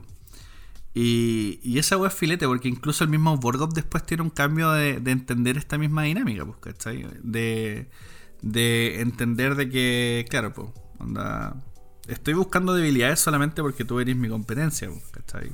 No tengo ningún problema contigo a nivel personal, pero te tengo que ganar, pues, onda. Tengo un estatus que mantener, pues, weón. Claro. Pero al final cuando pierde igual es súper... eh, tiene espíritu competitivo, pues, ¿le ¿cachai? La felicita, de hecho Sí, se siente po. como súper orgulloso de la partida que tuvieron, que más encima la tuvieron que aplazar por- para poder para poder terminarla porque esta estuvo intensa. po. Es que hay es una que lo pasión bonito. también, po. ¿Cómo? Hay una pasión también, pues. Eso es bacán. Una pasión como de ser mejores. Pues sí, pues igual yo creo que tú jugás ajedrez y, y yo creo que debe ser bacán jugar con alguien seco, pues que te haga la cuestión difícil. Si esa es la gracia, yo creo, un poco de, un deporte que no no sé si se le puede llamar deporte, porque en realidad es un juego. Eh, pero yo creo que eh, es- está muy pensado en el otro, pues como que obviamente tener un competidor bueno va a hacer que tu propio juego sea más entretenido, por lo tanto más satisfactorio si es que ganáis o si es que te es difícil. Entonces yo creo que por eso como que todos los competidores que tuvo, eh, cuando perdían, eh, como que con mucha dignidad las felicitaban, porque igual es algo, es, es como bonito, uno, uno lo ve de afuera y es como, ah, si, tengo un hijo voy a quiero que juegue ajedrez. Ah, no, no fútbol ni otra wea, no, es como ajedrez. De hecho, sin ir más lejos, me pasó mucho que cuando, cuando veía la serie y veía la jugada, y sobre todo, para mí, la pornografía de esta serie fue eh, los detalles de las piezas. Ya, ¿por qué? Eh, Expláyate, por favor. Porque, nada, pues es como. O sea, la fotografía por defecto de la serie es preciosa, el arte está muy bien hecho. Pero mm, el detalle de las piezas, que son piezas de madera, bien talladitas en algunos casos, los tableros brillantes, los sonidos de la postura de cada Sí. pieza, qué sé yo. Sí. Esa weá el relojito, la- el Sí, relojito cuando po. sonaba. Para mí, al Sí. menos, era pornografía visual esa weá. Y. y ¿sabes qué? Sensorial, po. Sí, palo yo. Y. Inevitablemente dije, oye, igual me podría comprar un tablero de ajedrez. Como que me fue inevitable. Aparte, eh, yo trabajo en una empresa de juegos de mesa. Eh, y estoy constantemente recibiendo juegos, probando juegos, jugando harto. Y. Y también, pues me pasa lo mismo, pues, cuando de repente llegan juegos y uno los ve en video antes de que te lleguen, o las fotografías o las descripciones, y veis la materialidad del producto, que hay como, oh, weón, este juego va a ser la raja, más allá de porque es un buen juego, es como que mira esas piezas, mira esos detalles, mira las monedas de este juego, los tableros de este otro, y... Ay, qué entretenido tú. ¿Qué entretenido tu pega? Y me pasó lo mismo acá, como que miraba las piezas y decía, oh, yo también quiero un tablero así, sobre todo Sí, el sí, duelo ganas final. de tener uno. Igual me dieron ganas de... Todos queremos jugar ajedrez ahora por culpa de Beth Harmon. Sí, es que provoca eso. compañía. Es como cuando veis una película de Tarantino y te dan ganas de comer lo que sea que estén comiendo. Bueno. veis, veis perros de la calle, no, perdón, Pulp Fiction y te dan ganas de comerte una- un cuarto de libra. Y Una, veis, una pica eh, y veis Bastardos sin... A mí cuando veía Bastardos sin Gloria siempre quedaba con ganas de comer como kuchen con crema. ¡Oh, weón! ¡Sí! Sí, totalmente. Me lo sacaste de la punta de la lengua, weón. Voy a decir exactamente lo mismo. ¿Cierto? Y esa, esa asociación, de hecho, efectivamente pasa con sus películas. Pues te dan ganas de comer lo que muestra. Sí, porque lo, muestra como, con- como que te seduce el weón. Yo creo que sería muy buen, debe ser muy buen director de publicidad, loco, porque Uy, la cagó. Sí, onda, a mí igual me pasó eso, weón. El del strudel con la cremita arriba. Sí. Sí, Weón, es bacán. Yo, ves que veo esa escena, porque claro, no es misterio que este podcast se llama así por la película de Tarantino. Eh, si no ha hecho la conexión todavía, ¡tarán! ¡Sorpresa! Pero, weón, sí, cada vez que veo esa escena, weón, que es como una vez al mes. eh, dude, onda, unas ganas terribles de comer strudel, weón, y echarle crema. Todavía no he podido echarle crema, solamente como strudel de repente, pero... No, pero con crema es bacán. Yo ya hice la prueba, yo ya lo hice en mi casa. ¿Sí? Oh, yo no sí, el- es muy buena la combinación porque el strudel igual es como sequito. Ay, O sea, no es tan seco, pero en la hojarasca, no sé. Y eso con un vasito de leche heladita al lado. Oh, ¡Qué rico! en un vaso metálico. Ah, Más heladito. ¡Ah! ¡Qué rico! Pero eso, De hambre ya. Sí, viste, y ahora quiero strudel y jugar ajedrez. Claro, ahí como jugando ajedrez, eh, comiendo strudel. Rico. Tomando leche. Mansa motivación. Sí, la re. Probablemente ganaría. Nivel de motivación 100%. Strudel, nivel Bueno, cabrón, strudel. Sí. Cuando esto pase, entonces nos tenemos que juntar a, a comer strudel y jugar ajedrez.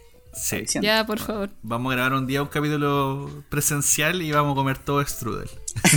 ya, en honor a Bastardo sin, sin gloria. Oye, hablando de jugar ajedrez, ¿ustedes alguna vez jugaron ajedrez en su, en, en su vida, en su infancia, o en sus años más, más jóvenes, más lolos? Puta, sí, pero mm, lo mismo que la Eve, o sea, poquito y me acuerdo de cómo se movían las piezas, pero nada de estrategia. De hecho, aprovechando un pequeño paréntesis, me quedó la curiosidad de por qué la serie se llamaba Gambito de Dama, po. Y averigüé cuál era el movimiento del Gambito de Dama, po, y una apertura. Y Exacto. Pero es la que juega del- al final, pues, con, con el ruso, po, ¿no? Creo que también la juegan al principio. Sí, lo que pasa es que, es que el- la el gambito de caleta. dama es como, es como es, la- es cuando el peón que está al frente de la reina eh, lo avanza ahí dos cuadros. sí. Y, el, y el de al frente te responde con la misma. Claro, y después así es que el, de la- el peón de la izquierda del peón que moviste al principio también se mueve, eh, pero atrasito. Exacto. Ah. Yo, yo me acordaba de eso porque, yo, bueno, les pregunté recién por lo mismo. Yo cuando chico igual jugaba caleta de ajedrez, nunca al nivel de, nunca al nivel profesional. De hecho, nunca investigué jugada, nunca investigué nada. Pero me acuerdo que tenía un compañero que sí era súper busquilla con ese tema. De hecho, le gustaba, le- me acordaba de hecho de la defensa siciliana, me acordaba de todas esas cosas por él. Porque este bueno era como bien metido con el tema de las jugadas. Pues, y ahí pues, fue como súper interesante cachar, de hecho, que... eh, eh, bueno, investigando después que muchas de las jugadas del, del- del- de la serie están todas bien hechas, po, porque investigué así como qué tan realistas eran, eran las jugadas que estaban en Gambito de Dama. Sí.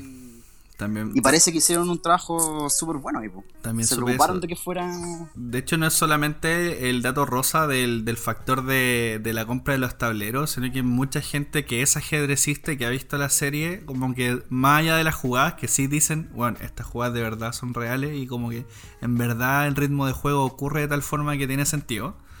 Eh, Sino que también decían de que mm, eh, poner la atención y la presión en los momentos indicados a nivel, a nivel cinematográfico a ellos les funcionaba la raja.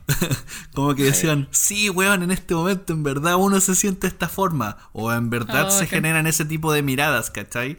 Como que destacaban caleta ese tipo de detalle. Entonces, como que. Qué bacán. O sea, no fueron los aguas fiestas, ñoños y fomes de que suelen No, ser siempre los- las personas como, oh, hicieron una película sobre atletismo. Y lo, todos los atletistas como, no, lo hicieron gente- como así, no, hoyo". Sí. así no corre la gente. No es como el culiado de Neil deGrasse Tyson, que lo quiero mucho, pero veo oportunidad que tiene el culiado que haga alguna película con sus datos reales de ¿Quién? ciencia.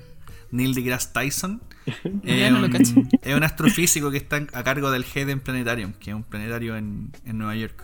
Y que es súper. No, sale, conocido. sale también en Cosmos. Sí, el, el narrador de Cosmos. El host. Eh, puta, es un negrito de bigote, medio gordito, ¿cachai? Que siempre habla de, de astrofísica. Pero sí, De se hecho- hace mierda las películas científicas cuando puede, porque sabe mucho. Sí, ve todos los errores, detallitos ahí que, que a los directores se le pasan. Pero igual acá tuvieron el apoyo, creo que de eh, Bruce, Bruce Pandolf, Pandolfini, creo que se llama él. Pandolfin. Que igual un, un- un gran ajedrecista que de hecho le enseñó también a la actriz, a, a, a- Ani, ¿Ani se llama ella? ¿Ania? Anie, sí. Anya, a ella le- le- a él, él le enseñó a jugar a ella porque eh, Anya no sabía nada de, de ajedrez antes de esta serie. Antes de, de leer el libro. Sí, de hecho eso mismo también había cachado. Pero el tipo es como un maestro ajedrecista, po. ya ha sacado libros Sí. y todo, ¿no? Sí, No, y otro de los detalles, filete igual, o sea, aparte de que la mina también aprendió a través de, este maestro ajedrecista, ¿cachai?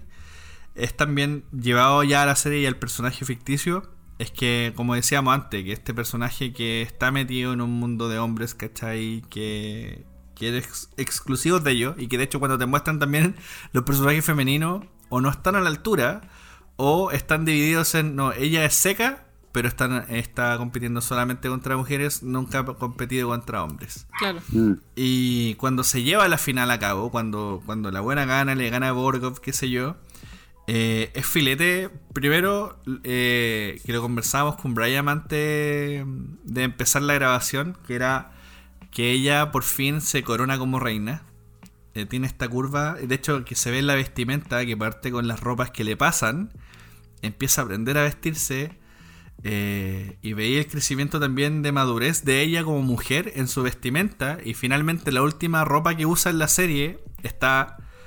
eh, eh, es una analogía a la pieza de la reina. Ah, sí. esa weá. sí, Porque po. está de blanco. Y, y tiene también el, ¿Y el gorrito? El, El gorrito, gorrito ¿cachai? y- Que forma la buen parte detalle. superior de la. Sí, Sí. y es bacán porque cuando sale del auto, eh, mira, parte mirando hacia todos lados y que es básicamente. O sea, esto es como una interpretación, pues, pero eh, la reina tiene la capacidad de hacer eso. Sí, pues, de moverse Cuando se para va a mover. Y se Oh, mueve para donde quiere. ¿cachai? Que es la acción de por fin poder salir del auto y partir a donde ella quisiera. Y es bacán porque cuando hablamos del tema también del machismo y de todo esto, eh, a pesar de ser Rusia, que Rusia, eh, sobre todo en esa época, era un país terriblemente machista, eh, aún así, más allá de haber recibido el, el reconocimiento de los que son ahora sus pares, que es Borgov, el maestro que decíamos antes, también de los viejos que están en la calle, que eran, eran puros viejos jugando ajedrez, weón, se paran y le aplauden y le Sí, quieren dar la mano, weón. La reconocen y es como. Y le ah, ofrecen sí. una partida y esa weá también es la raja y es súper deseadora del logro que, que consigue ella, que lo podéis ver no solamente en un tema si lo quería aplicar al feminismo, sino que también lo podéis ver en lo que decía Brian hace un rato, que era los rusos jugaban en equipo y los americanos jugaban eh, individualmente, pero ella es el elemento base que se topa con todo el resto de ajedrecistas americanos y consigue que se junten y que formen un equipo, pues, weón. Sí, en pro de hacer ganar a alguien, ¿cachai? Sí, es hermosa de- esa escena cuando se va, se Sí. empieza como a abrir la- el plano y cachai que están todos juntos Weón, bañándolo. y es palollo. Y eso no hubiera ocurrido si no fuera por ella, ¿cachai? Sí. Y es la raja, porque funciona de do- a dos niveles, o en verdad a muchos más niveles. Primero le vuela la raja, no mentira, pero igual es bacán. Como la, la aparición de todos los héroes en Endgame, en Qué buena esa escena, sí, cuando están todos los, todos los amigos ahí en el teléfono, en la llamada. Es como ya la revelación de todos los héroes que salieron durante la historia. A Esa los que les pateó la raja. Ten- sí, po. tenéis por una parte eso, tenéis por otro lado, como decía, el tema de que ella fue la que unió a todos estos jugadores a entender de que se puede trabajar en equipo, que no hay que ser individualista. Y por otro lado también está el factor de, de que ella se da cuenta de que siempre estuvo acompañada, ¿cachai? Onda, Sí, de que bastaba con sacar la cabeza de la nube y, y mirar alrededor y darte cuenta que en tu camino nunca estuviste sola. Tal vez no de la forma en que te hubiese gustado, de- mejor, ¿cachai? Pero tenés gente que te apoya y que te quiere, weón, y que, te- y que va a estar ahí para ti, po, ¿cachai? Entonces, esa escena, weón, funciona a tantos niveles que es la raja, weón. Es la revelación más hermosa. Aparte, como final feliz, es re lindo, porque también cuando aparece el amigo que es gay, ¿cachai? Que ella al principio no se había dado cuenta que es gay, y yo, para ser honesto, tampoco me había dado cuenta que era gay. No, yo tampoco. Yo pensé que el otro era gay, el, el loco al que le, como que le hizo cariño en el pelo. Se me olvida el nombre todo el rato. ¿Benny? No. Yo Eh, como que Benny, pensé sí. que él iba a ser gay, no me imaginé que el otro, pero la- le entendí tanto el sentimiento. Ah, Sí, pues, después me acordé, porque de hecho yo estaba viéndolo con la Ale y le digo como, ¿y por qué le está pidiendo disculpas? Y ahí después como, ah, ya. De veras. O sea, pero igual sigo preguntando por qué le pido disculpas, pero filo. pero, claro, y después me acordé, claro, pues estaba con un weón en la habitación, que en verdad pudo no significar nada. Como yo no lo miré con doble connotación, pero después fue como, ah, ya, ok. Esa era la forma de explicar que el weón era gay. Ok, perfecto. claro. Eh, pero es filete igual, pues, porque también, como que también encuentra un amigo que lo apoya. De hecho, me preguntaba dónde estaba él. Yo esperaba que en algún momento él apareciera. Y de hecho, me encontré muy grato que apareciera al final. Ah, sí, cuando era necesario. Era Un súper momento necesario. Así como, Sí, es como apareció en, en- en plan muy Es que- amiga, aquí estoy. Es que, el- es que el último capítulo es- es muy graduación. Por eso yo siento que es muy como de una adolescente que pasa a ser mujer. Como que, claro, nosotros vemos el proceso de ella desde que es niña, desde Beth, desde que él es niña en el orfanato, hasta que es como adolescente y, tiene sexo por primera vez y todo. Entonces uno podría decir como que técnicamente ahora es mujer y no sé qué. Pero yo siento que recién ahora como que es adulta, ¿cachai? Como que está resuelta. Como que ya Exacto. está mucho más asumida en sus cosas. Como que la analogía que tú haces, Nico, con lo de la reina está genial. Yo no me había dado cuenta, pero se me había olvidado eso de que, claro, la reina puede moverse como quiere y, y tiene todo el sentido. sí, bonito po. ese detalle. Es súper bonito y, y, yo creo que el último capítulo es muy graduación, como que aparecen todos los personajes, como todos los profes que te, hablando de profes, como todos los profes que te ayudaron, como tus compañeros que te bañaron. Y él es bacán también, como decía, pues el final muy de, de héroe, pues el héroe que está debilitado y de pronto aparecen todos los compañeros como ya, bueno, te vamos a ayudar. Así que quedamos, hermano. Sí, no, es genial, es genial cómo lo presentan. Y lo bacán es que no te lo presentan de forma innecesaria, ¿cachai? Porque hay momentos donde, ah, ya el, el Deux Máquina donde aparecen todos los weones a apoyar porque si no, no se la va a poder este personaje. No, pero tiene Pero en verdad, sí, pues. Eso es lo bacán. No, es como, no es como que, ah, no se la pudo sola, sino que es como, eh, este deporte también es necesario hacerlo acompañado, como que es parte de ella, se está dando cuenta, ese es su aprendizaje, sí, como que tiene todo el sentido. Po. Es que por eso insisto, pues sí, que funcionan varios niveles porque, como te digo, no, no es solamente eso, sino que es el que ella entienda que no puede vivir todo sola, que necesita un hombro en quien llorar. Y de hecho es brigio, porque si te fijáis emocionalmente, esta buena, a pesar de todas las mierdas que pasa, nunca llora, excepto cuando se muere Mr. Chavel y se da cuenta que el buen siempre la estuvo ahí eh, de alguna forma faneando, ¿cachai? Diciendo, sí, bueno, tenía todos los recortes de, las noticias, de, las revistas de ajedrez. Siempre estuvo atento a su carrera, pues, ¿cachai? Y era ella la que no notaba que la gente la, que la rodeaba estaba al pendiente, pues. Y eso también es súper bonito.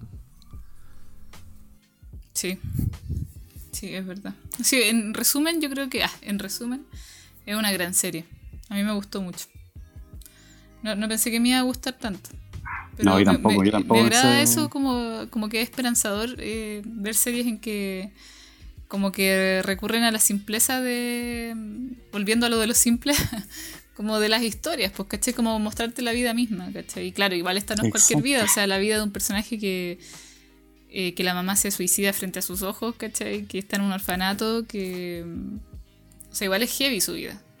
¿Cachai? Un montón de talento en sus manos, pero igual es una historia que en la que yo creo que un montón de mujeres se pueden y de hombres se pueden sentir identificados, ¿cachai? Porque al final es una historia de crecimiento, como de asumir los sentimientos, ¿cachai? Las personas que tenía al lado. De entender las etapas también. Claro, de mm. entender las etapas y, también eh, lo que tú decías recién de darse cuenta de, del cariño que tenía, pues como que también esa weá eh, lo vuelvo a relacionar con la adolescencia, porque uno cuando es adolescente mm. como que como que renegáis un poco los lazos, ciertos lazos, como que no te una mezcla entre que ella no sabe bien cómo amar porque no fue amada y también que como que es súper fría, pues, y después se da cuenta de que tiene que integrar a esas personas que han estado ahí toda su vida. Sí, pues.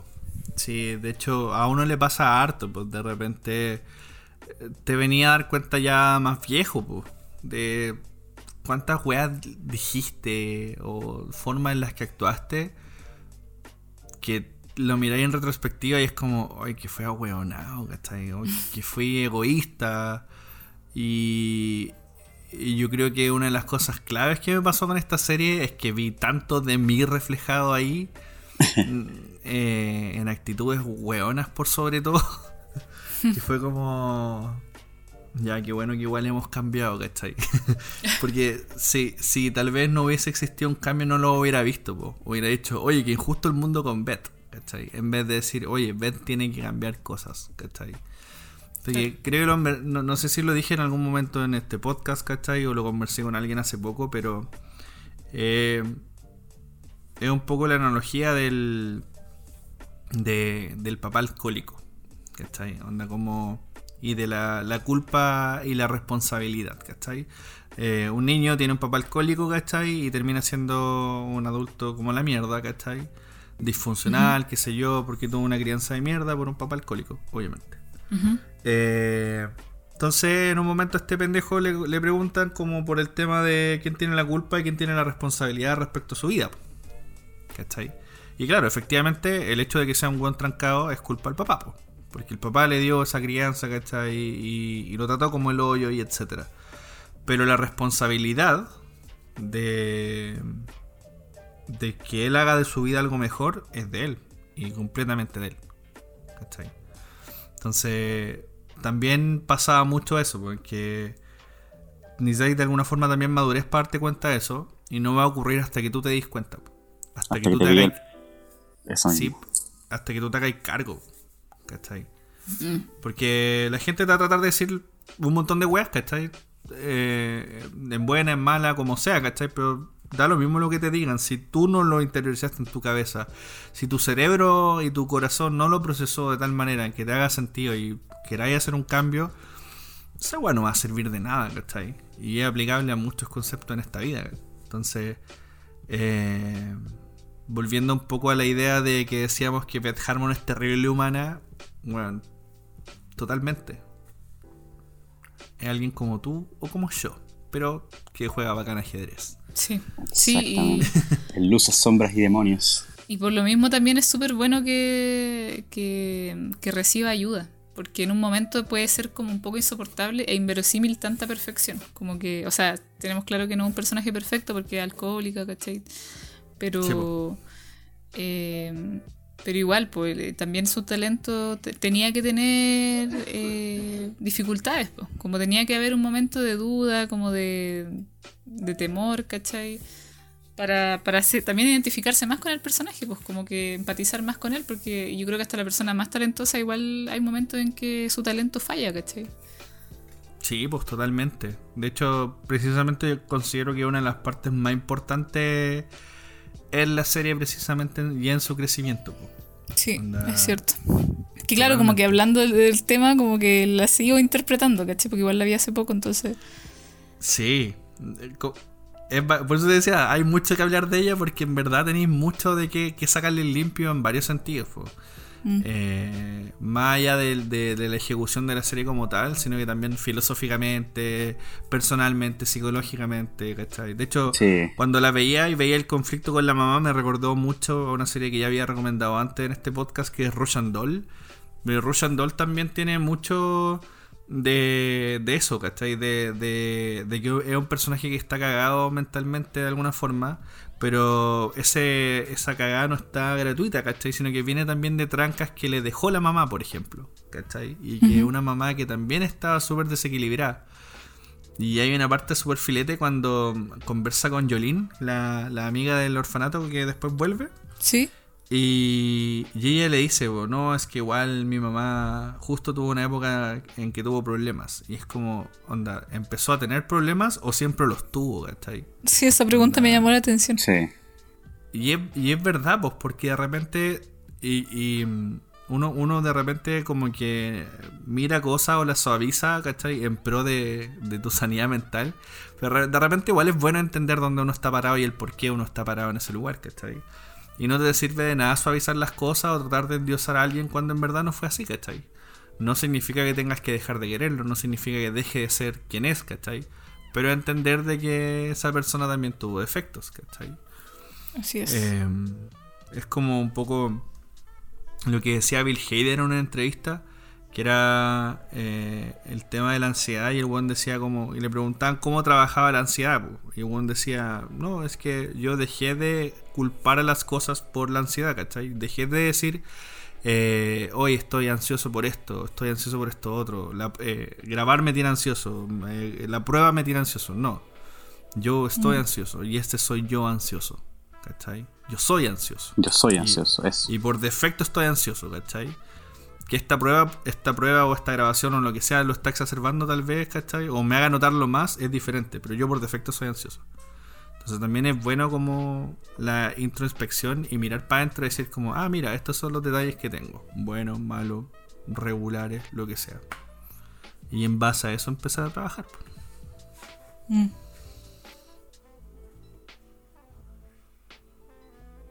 Qué silencio. ¿Aló?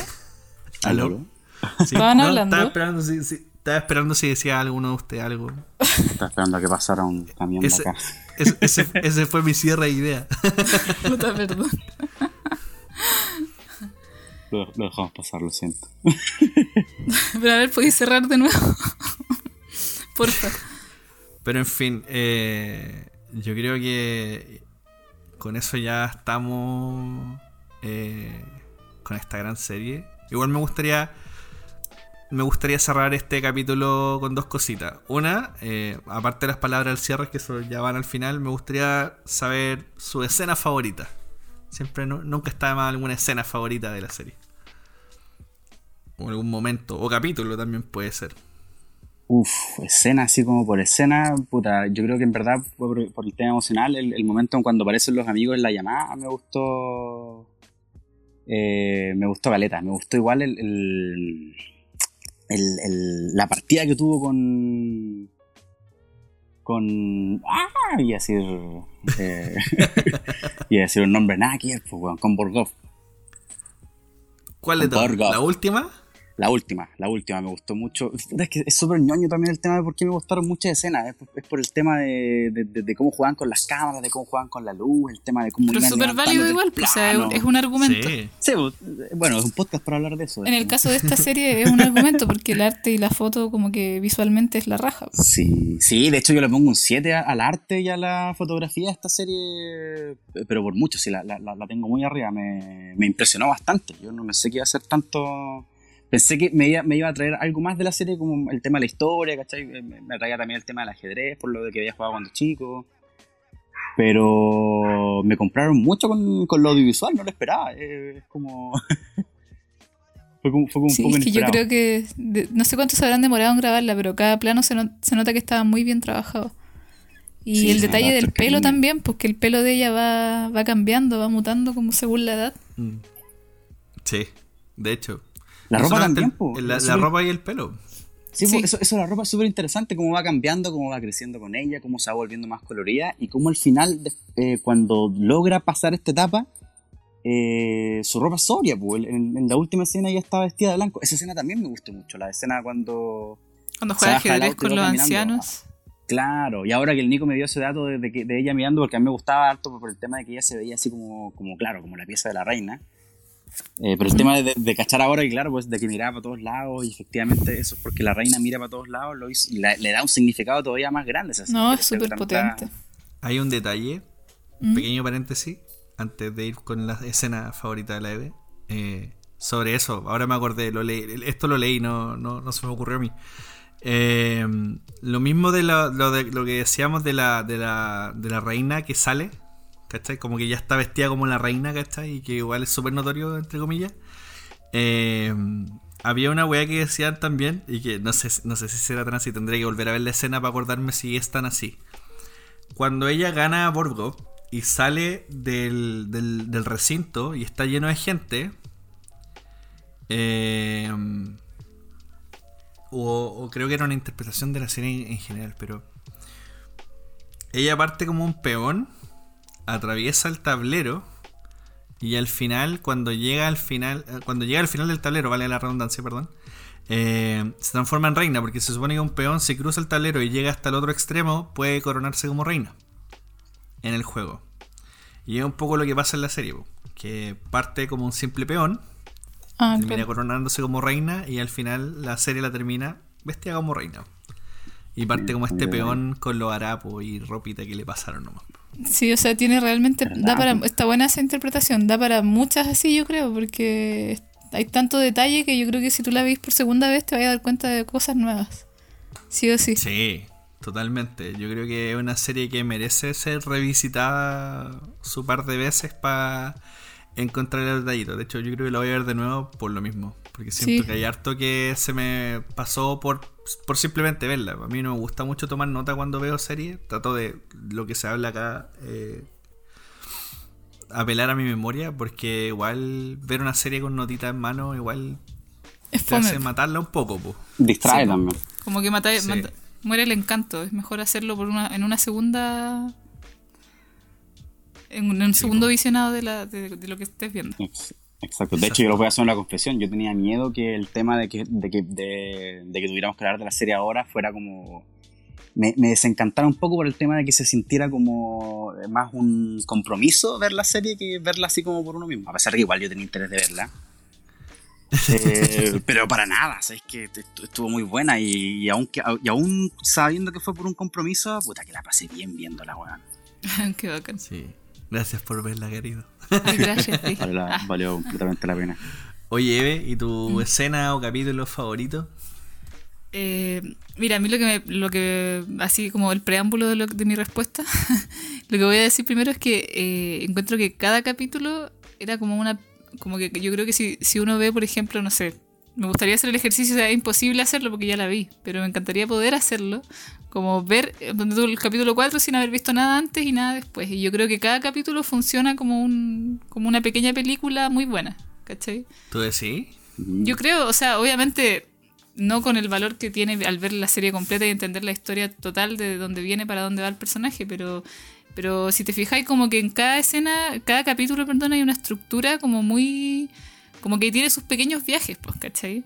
Es completa, sí, es verdad, son súper Sí, pues, completos los capítulos. tú, a mí me pasa eso, que así mismo como, como que cada capítulo podría ser una película, también toda la serie podría ser una película. O sea, se nota que está basada en un libro, porque tiene esta cosa como muy de un viaje que une a toda la historia, ¿cachai?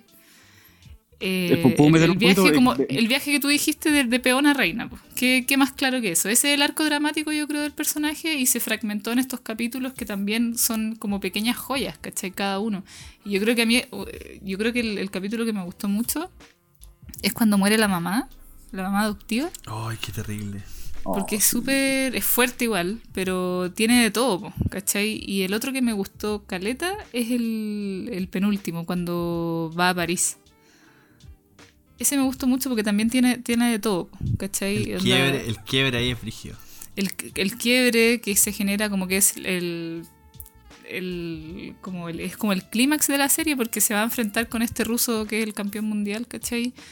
Eh, falla por, por los errores que ha venido acumulando desde el primer capítulo, como que aquí es cuando se pone a prueba y no, no pasa la prueba, ¿cachai? Cuando digo prueba me refiero por su adicción, como que ella siempre dice da lo mismo, si yo soy adicta, me gusta el copete, pero eso me, me ayuda a ser mejor y aquí es como el claro ejemplo de que no, pues, ¿cachai? Y se va a la Sí, mierda, po. pues entonces me gusta ese capítulo porque yo sé que me preguntaste por escena, estoy hablando de capítulo, pero es que no puedo evitarlo porque No, escenas- dale. hay Te- muchas te escenas pregunté, que Te pregunté me por, por capítulo en todo caso también. Eh, escena Ah, o ya. capítulo. Ah, ya, pero yo creo que ese es mi favorito porque mm, pasa el viaje que tiene interno y también eh, externo es súper power, como súper potente, súper significativo. Y también porque en ese capítulo se, se une, le- entendemos de dónde viene la primera escena. pues. Viste que la primera escena de la historia es ella, eh, Sí, po, Como- saliendo de Latina. claro. Y acá, ¿cachai? ¿Por qué? El raconto. el raconto, claro. Entonces es bueno eso, como empezar a cerrar un poco el ciclo pa- para, el- para preparando todo para el desenlace, ¿cachai? Que es el último capítulo. Sí. Pero Que bueno, así- igual que, que esa escena la dejaron como. O sea, que, que esa escena no fuera directamente del final, sino que fuera de la caída que tuvo. Porque esa fue su peor. su peor partida al final. Claro, sí, Fue- de hecho la yo creo más que importante donde la cagó, po. tomándolo como, como raconto, como tú dijiste, eh, eh, es un raconto como para explicar un poco por qué falló, ¿cachai? Y el por qué falló es toda la serie, po. o sea, son todos los capítulos previos. ¿Cachai? Entonces igual es, eh, lo encuentro la raja y hay escenas que, me- es que no sé, me gustaron tantas escenas. Dale Muchas escenas dispara. que tuvo con la mamá, eh, la escena en que se encuentra con la compañera del colegio Ya, oh, weón, sí. y Disfruté le ve, mucho esa y ve, y ve, la, ve el coche y abajo tenía puro copete. O sea que obviamente la compañera también debe ser, Buena pa'l- me imaginé como una. Cecilia Morel, así como una loca así como que debe, Claro. como que Pero debe tener quizás como el po. esposo, como que lleva una vida que seguramente siempre fue su sueño, pero debe estar pasándolo como el hoyo y se refugia en el copete. Eso me imaginé, ese rollo me, me pasé Sí, cuando... yo pensé Porque exactamente. había como una mirada cómplice entre las dos, como un poco de vergüenza, un poco de complicidad, ¿cachai? Es que las dos llevaban su copetito, pues las dos llevaban su bolsa cargada de. de- Sí, pues no, y ¿De la otra abajo del coche, po. así como... Sí, Sí, pues. Es que eran dos formas de enfrentar la mierda que llevaban, po. Una autogest o sea, ambas autogestionadas, pero una era por ser la esposa de alguien nomás y darte cuenta ahí que tomaste malas decisiones y la otra fue llevar una buena carrera, pero tomar malas decisiones, po. no tener ah, como cariño, amor. Claro. Que probablemente igual puede ser que también, tal vez la mina que está casada tampoco tenía amor, ¿cachai? Pero va como en la diferencia de una decisión está más instruida que la otra, po. Claro. Claro, sí. Y otra escena. Ah, eh, no sé. A ver, a ver. Otra escena, otra, Otra escena. escena. Es que, pucha, de verdad me gustaron muchas escenas. pero. eh, bueno, cuando empieza a entrenar con, el- con Benny en Nueva York. Ay, sí, es También toda wea. Sí, esa- también. Cuando llegan los locos, como los amigos. Y, y cuando, le- cuando infla la- el colchón. Como que me encantan Ya. esos detalles, como súper realista, igual como la mina ahí inflando el colchón, ¿cachai? y que despierta como con el ruido de la ciudad, como con el con la ambulancia, ¿cachai? Como que todos esos detallitos son muy bacanes. Sí, po. y que esperaba que igual el weón viviera en un lugar más, más estiloso y al final era como un, un- un sótano nomás. Sí, De hecho, a la mina le sorprende caleta también esa weá, po. sí, pues la Ah, mina verdad, estaba subiendo la llega. escalera para la otra casa y... Y no, para abajo. Claro, igual daba la impresión de que ellos iban a terminar juntos de alguna forma en un momento, como porque primero cuando está el primo Harry Potter, que curiosamente aquí también se llama Harry, sí, el Ay, Sí. el personaje. primo de Harry, ¿Verdad, ¿cierto? El primo Harry Potter, sí, po. Oh, que ahora está, que ahora está flaco. sí. Y, y era bacán porque uno miraba que esa relación claramente no funcionó. Hubo un intento, ¿cachai? Como guiños de que, de que fuera algo. Y después cuando veis la conexión que tienen entre, entre Betty y Benny, decís como, puta, esta sí va a funcionar porque claramente los buenos están conectados. Pero después claramente no lo llevan para allá, pero igual era bonito pensar de que eso podía ocurrir, de alguna forma. Sí, pero igual es bacán que que se no, esa cosa como, esa cosa como, no es una crítica a ti, para nada, es como eh, Oh. esta cosa, no, no en serio, no, porque cuando lo pensé dije, no, no quiero que suene así, pero de repente termina siendo muy Disney como este tipo de finales en que la mujer sí o sí va a terminar como en pareja. Claro, ¿cachai? como que tiene que tener un love interest, sí o Claro, sí. como que el final feliz tiene que incluir un romance y me encantó que no fuese Sí. así, como que estuviera, Exacto. que el loco fuera un buen amigo nomás, ¿cachai? De, de Y hecho, quién sabe, sí, a lo mejor después van a ser pareja, pero no, no es parte de, no es lo importante, ¿cachai? Por eso te digo, porque cuando lo vi y vi esa conexión dije, oh, en volada, claro, te muestran cómo esta relación fallía y ahora va a encontrar a alguien que en verdad le funcione. Pero después cuando ocurren todos estos actos de no vamos a tener sexo, onda, que Juan realmente la apoya eh, sin esperar algo a cambio, qué sé yo. eh, claro, como decís tú, es filete ver que sea solamente amistad, po, y que no te Sí. metan en una relación a la fuerza. Claro, como amistad y compañerismo, Sí, po, y que es la tónica en general de la serie, que... coleguismo. Ah, Que coleguismo. Eh, camaradería. claro. Eh, que, como decíamos antes, pues, no, no hay cosas forzadas en esta serie. Siento que, y si es que la hay, no están en mi radar o se me escaparon. Pero siento que es súper redondita, weón. Onda, funciona bastante bien. ¿Qué, qué escena fue, cuál, ¿Qué escena fue tu favorita? Mm, mira, de la, la, la escena cuando revelan a todos los personajes también me encantó mucho. Me gustó mucho la escena de la de, de la saga de sombrero del, del maestro de ajedrez cuando le dice, bueno, eres una de las mejores Oh, personas con las que he jugado. Eh, la etapa de conocimiento con Mr. Chavel también la encontré filete. Eh, sí. me gustó también que cinematográficamente la encontré como muy para pescarle y mostrársela a estudiantes como, mira, para esto sirve eh, el juego de cámara de, del picado y contrapicado que hay cuando eh, trata de miserable al padrastro, porque se quiere quedar con la casa. Ah, verdad. ¿Cachai? Que está la cámara a nivel y después se inclina en un contrapicado hacia Beth, mostrándola como en una posición más superior. Claro, más, más alta, más arriba. Y al, y al padrastro en un picado, eh, como disminuyéndolo, ¿cachai? Mostrando el- la posición de dominio. Y para más remate que originalmente el plano del, del padrastro está con el abogado y después el plano se mueve y deja al padrastro solo. Es como, loco, vos estás ahí eh, por las tuyas. Vos vela. Sí. E- esa escena me gustó caleta. Como que dije, oye, esta weá, si queréis mostrarle a alguien intención con una cámara, esto. Bueno, porque era como más que claro eh, y no muy rebuscado el ejercicio. Muy simplecito, Totalmente. poco recurso, pero lo justo y preciso para contar algo. Sí, es verdad. Eh, ¿Y qué otra escena? Me gustó mucho la- los diálogos con el niño ruso y creo que también definen un poco el despertar de Beth de darse cuenta que el ajedrez no era todo. Ah, Cuando verdad. se enfrenta Este al loco niño que era, que era muy chico. Sí. Sí, po, y que era como ruso. Y... Pe- pequeño paréntesis. ¿Ese niño era también el mesero después? Sí, yo El también niño sentí mesero, eso. Del, del, era el último capítulo, parece, en Rusia. Sí, no lo investigué, pero me quedó la duda y me dio creo mucha que era pena. él. Dije. Sí, y yo pensé como, pucha, podría reconocerlo. Pensé que en un momento ella como que, como que se pega una reacción y yo pensé que iba a ser por eso, pero al final era como por otra cosa. sí, Como por- igual porque vio a los lo tipos mismo. que estaban atrás y como que le coquetearon. Claro. Como, Pero o sea, qué que pena igual. Como que le hicieron el gesto de la copita, pero el sí, como que me dio pena. Dije, si es que es el mismo niño, es como, ah, weón, no serviste, perdiste, ya. Cagaste con tu oportunidad, ahora eres mesero y, y trabaja, porque qué importan las leyes de trabajo infantil. Qué mal. Pero mm, esa escena con el niño me gustó caleta porque es súper infantil, pues, weón, ¿cachai? Como que la mina alejándose, como de alguna forma demostrándole me importa un pico, pendejo culiao. Pero después igual conversando entre ellos, porque si no me equivoco fue el primer, el- con el primero que tuvo que atrasar una partida, pues, ¿o no? Sí, verdad. Porque ya Sí, pues fue el primero que se la hizo difícil y por eso ella se como que se indignó tanto, pues, y se picó y reaccionó de esa manera, claro, como muy caprichosa. Sí, pues. Pero también es bacán porque dentro de todo ella le, hace una pregunta que, eh, que tal vez en el futuro al niño le tuvo que haber eh, retumbado más en la mente, que fue el, ya, perfecto, salís campeón. ¿Qué viene después? A tus 16 años. Como que ya lograste la cima de lo que querías y ahora qué. ¿Cachai? Llega un poco también lo que le pasa a Vespo.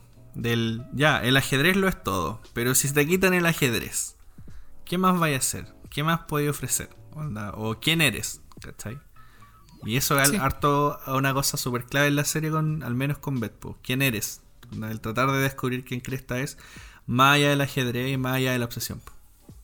Sí, sí, es verdad. Oye, a propósito de las cámaras, sorry que vuelva a esto, pero es que se me había olvidado y es súper importante que, eh, bueno, como mencioné hace un rato, el, como que la creatividad que tienen los realizadores para mostrarte los juegos de ajedrez, los enfrentamientos y todo, me gustó mucho el torneo que tuvo Beth con Benny, que fue cuando se enfrentaron, ¿te acordáis que, ¿se acuerdan que estaban como los dos peleando con sus propios contrincantes antes de enfrentarse entre ellos y como que a ratos tú pensáis por el juego de cámaras como por el juego de miradas, como están montados los planos en, en la escena.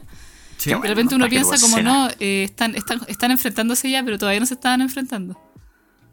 Sí, era Ah, como, como que cada jugando, plano y contraplano es parte de- es, es una, Sí. es una parte del tablero, es como un cuadrito del tablero. Sí, y de- escena, después lo van fragmentando. Sí, es bacán esa wea, me gustó mucho. Como esa manera de contarlo, lo encontré muy creativo y era, era necesario como e- e- esa parte lúdica igual, ¿cachai? De hecho es Sí. bacán porque hasta ese momento la serie igual iba como muy tranquilita en, en los cambios de plano, montaje, todo eso. Y esa parte como que te ayuda a, a despertar un poco, como que Sí, te, Es que te claro, y hace como que- como que se empieza a chasconear ella y también la forma de la serie. Como que formalmente también. Entonces hay una la relación ahí de fondo y forma que tiene mucho sentido. Y la musicalidad en, la, en, los, en, los, en los combates, como en los duelos, pues, ¿cachai? Que parte todo como música igual de tensión, pero tranqui, algunas también más animadas, como en esa escena, ¿cachai? Que la música igual es más prendida, pero en la batalla final, esa música épica cuando está contra Borgov, ¡oh! esa Sí. música le, le puso todo el toque, como que de Sí. verdad... De verdad era tenso, ¿cachai? Insisto, como que te hacen interesarte por el ajedrez y decir como, oye, ¿en verdad las partidas de ajedrez serán tan épicas? no, está buena, weón. Bueno, cabros, palabra al cierre entonces. ¿Qué decimos? ¿Está buena? ¿Está bacán? buena. Vayan a verla. Tenés que verla. Oye, un pequeño dato que se me había olvidado contar. Me acordé eh, cuando la estaba hablando del tema de, de que, de que cada capítulo funcionaba como una película. Ajá. Eh, esta serie originalmente iba a ser una película, po, en 2008. Ah, no tenía Por idea. nada más y nada menos que Ledger. Él tenía la intención, de hecho, él había hecho ya todo el proceso para hacer esta Oh, película. hasta para hacer una película dirigirla él. el libro. Exacto, quería ser el director de la película. Y el- el- eh, la protagonista iba a ser eh, actualmente Elliot Page. Ah, ¿la dura? Exacto, pero por todo el Ah, tema, mira. no. O sea, lo que pasó con él ese mismo año no se pudo. Y quedó todo esto aplazado eh, por harto tiempo. De hecho, creo que, creo que en su momento no le fue tan bien en la producción. O sea, eh, como que no quisieron tomar la película por el tema de, de que era un- una protagonista femenina, como que el, puta, hace, hace- el 2008 todavía, todavía seguíamos como en la industria cinematográfica seguía siendo todavía bastante machista. Entonces una Mm. mujer con ajedrez como que no pegaba. Pero tiempo después volvieron a reescribir el guion y ahí fue cuando cacharon que funcionaba quizás mejor como una serie. Es como un Tercer poco lo-. Es como un poco la historia de lo que, de lo que le pasó a una estrella, a Star is Born, la que dirigió Bradley Cooper con Lady Gaga actuando. ¿Ya? Que también pues, son como esos proyectos que tiran el guion y, y lo empiezan a gestionar y pasa de una mano en otra y lo patean y lo patean y lo patean y después alguien lo toma y al final termina llegando el productor que dice sí y se aprueba. pues, weón. Me imagino que tiene que ser como algo parecido. Sí, Sí, pues de- debe ser. Es que eso pasa harto en, en esos países con industria. Sí. Que claro que no, no es como que llega alguien con, miren, este es mi guion, yo lo escribí, es en base a mi historia y hagámoslo y lo así. Como que... que piensa, hay- piensa ¿Ah? que igual de la, la cantidad de películas que se producen en Hollywood son miles al año. Sí, pues. Y a nosotros nos llegan, ¿cuánto? ¿100?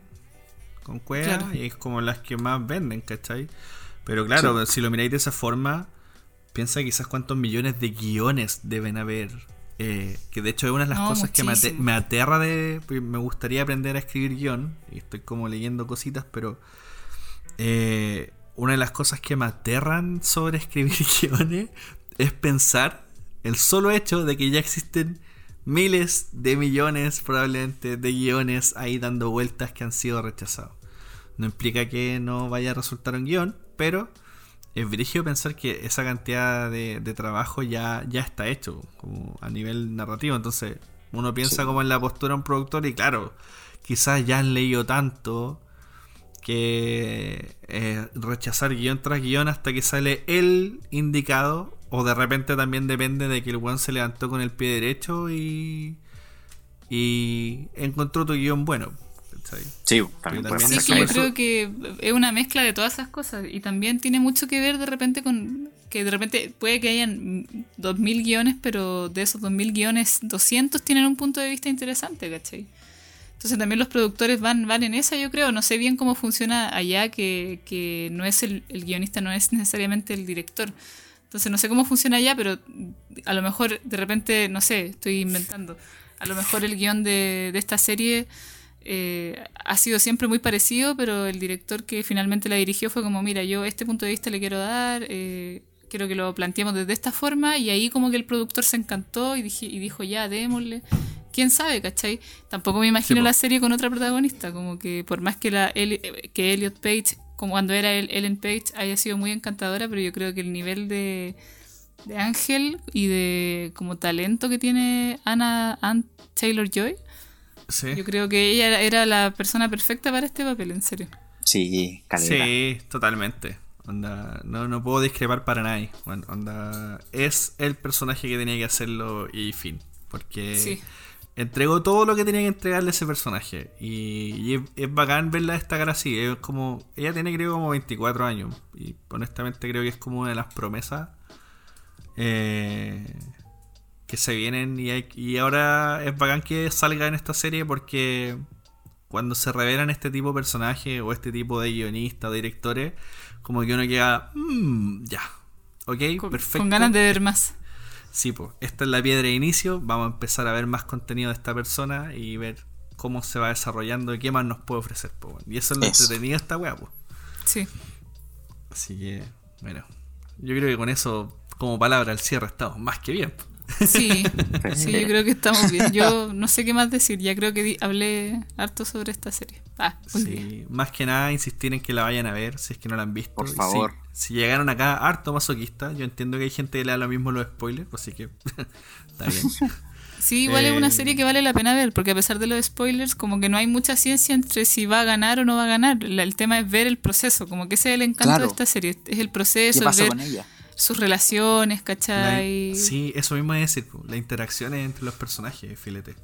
Claro, entonces yo creo que aquí el spoiler no, no importa mucho, como que no es The Voice, no es Game of Thrones, como que filo el spoiler, o sea, eh, vale la pena verla y los bacanes que es una serie para ver en familia, no en familia, en pareja, sola, como Sí. que es recomendable para todo público. Hay un puro detalle, pero esto es culpa de Netflix, no de la serie. que me hubiera encantado es que esta wea hubiera sido en una entrega semanal. Ya haberla visto capítulo a capítulo para tener tiempo para procesar episodio por episodio y comentarlo, weón. Ah, sí. Vivirla. Así como, Sí. sí. igual hubiera sido interesante, pero. Netflix había prometido eso hace tiempo, que iba a empezar a sacar sus series así, pero no sé en qué quedó esa wea. Better Sería Call bonito- Saul fue la- es que como sería la bonito que lo hicieran. hecho. Mm, sí, es que siento que hay varias series que, no sé, el- el mismo ejemplo, independientemente sea buena o no. Stranger Things, por ejemplo, que fue un boom, pero cuando se estrenó la, tercera temporada, se la comieron todos tan rápido que a, la- a las dos semanas ya nadie estaba hablando de Stranger Things. Sí, po. A Es pesar de ser un boom súper grande, ¿cachai? Que pudiste haber ex- explotado brígidamente, pero bueno. Netflix, ya, po. Ponerle voluntad a la concha de tu madre. Estudia lo que estáis presentando por Netflix. Por la chucha. No todas las series funcionan igual en el mismo formato. O sea, es verdad eso. Hay series, que sí funcionan súper bien eh, con todos los capítulos de, de corrido. Para maratoneártela y vértela así de una bacán. Pero hay series que efectivamente necesitan ese, ese espacio entre capítulos. Uno, para irte enganchando y segundo, para, para ir procesando todo lo que pasa, pues, ¿verdad? Esta es una serie en la que yo siento que, claro, eso podría haber funcionado súper bien. Pero igual está, está bueno maratonearla. De hecho, cabros, si están escuchando esto, vayan y maratonénsela porque Es que es como, es como implícito. A mí me pasó que igual eh, me atrapó. Entonces, como que quería, terminó uno, oh ya, quiero, quiero ver qué pasa después. ¿cachai? Como que genera esa ansiedad. Sí, sí, totalmente. Pero bueno, no olviden gente que nos pueden encontrar en Instagram como arroba bastardospodcast y pueden escucharnos a través de Spotify. Están ahí todos los episodios anteriores de Bastardos sin Podcast. Eh, como siempre, Eve, Brian, gracias por participar, gracias por estar acá y nos vemos en un próximo episodio de Bastardos sin Podcast en otro jueves bastardo. Pasen Sí, una gracias a ti. linda- Gracias a ti, Nico, por fiestas. invitarnos. Sí, gracias por la invitación, Nico, totalmente. La pasé bien. Con usted se me pasó volando la hora, de hecho. Estoy, estoy- estoy- acabo de mirar el reloj, estoy impresionado de que lleguemos hablando eh, una hora cincuenta casi. No, gracias me a pasó volando. Mira, yo siendo súper honesto, yo no haría un podcast si tuviese que hablar solo. No, no me gusta. Así que tiene que haber gente, si no, la cosa no funciona. Y por algo se llaman bastardos sin podcast. Así que. Eh, gracias a todos por escucharnos. Pasen felices fiestas y nos vemos en un próximo episodio. No, nos Adiós. escuchamos en realidad. Ah, claro. Sí. Sí, pásenlo bien. Disfruten estos días. Descansen. recuerden, recuerden que aún estamos en pandemia, porfa. Usen mascarilla. Lávense bien las manitos. No se metan en, en- en lugares con mucha gente. Sí, por favor. Y tomen agua. No se olviden de tomar agua. Mucha agüita. Hidrátese. ta ta. Chao. Chao.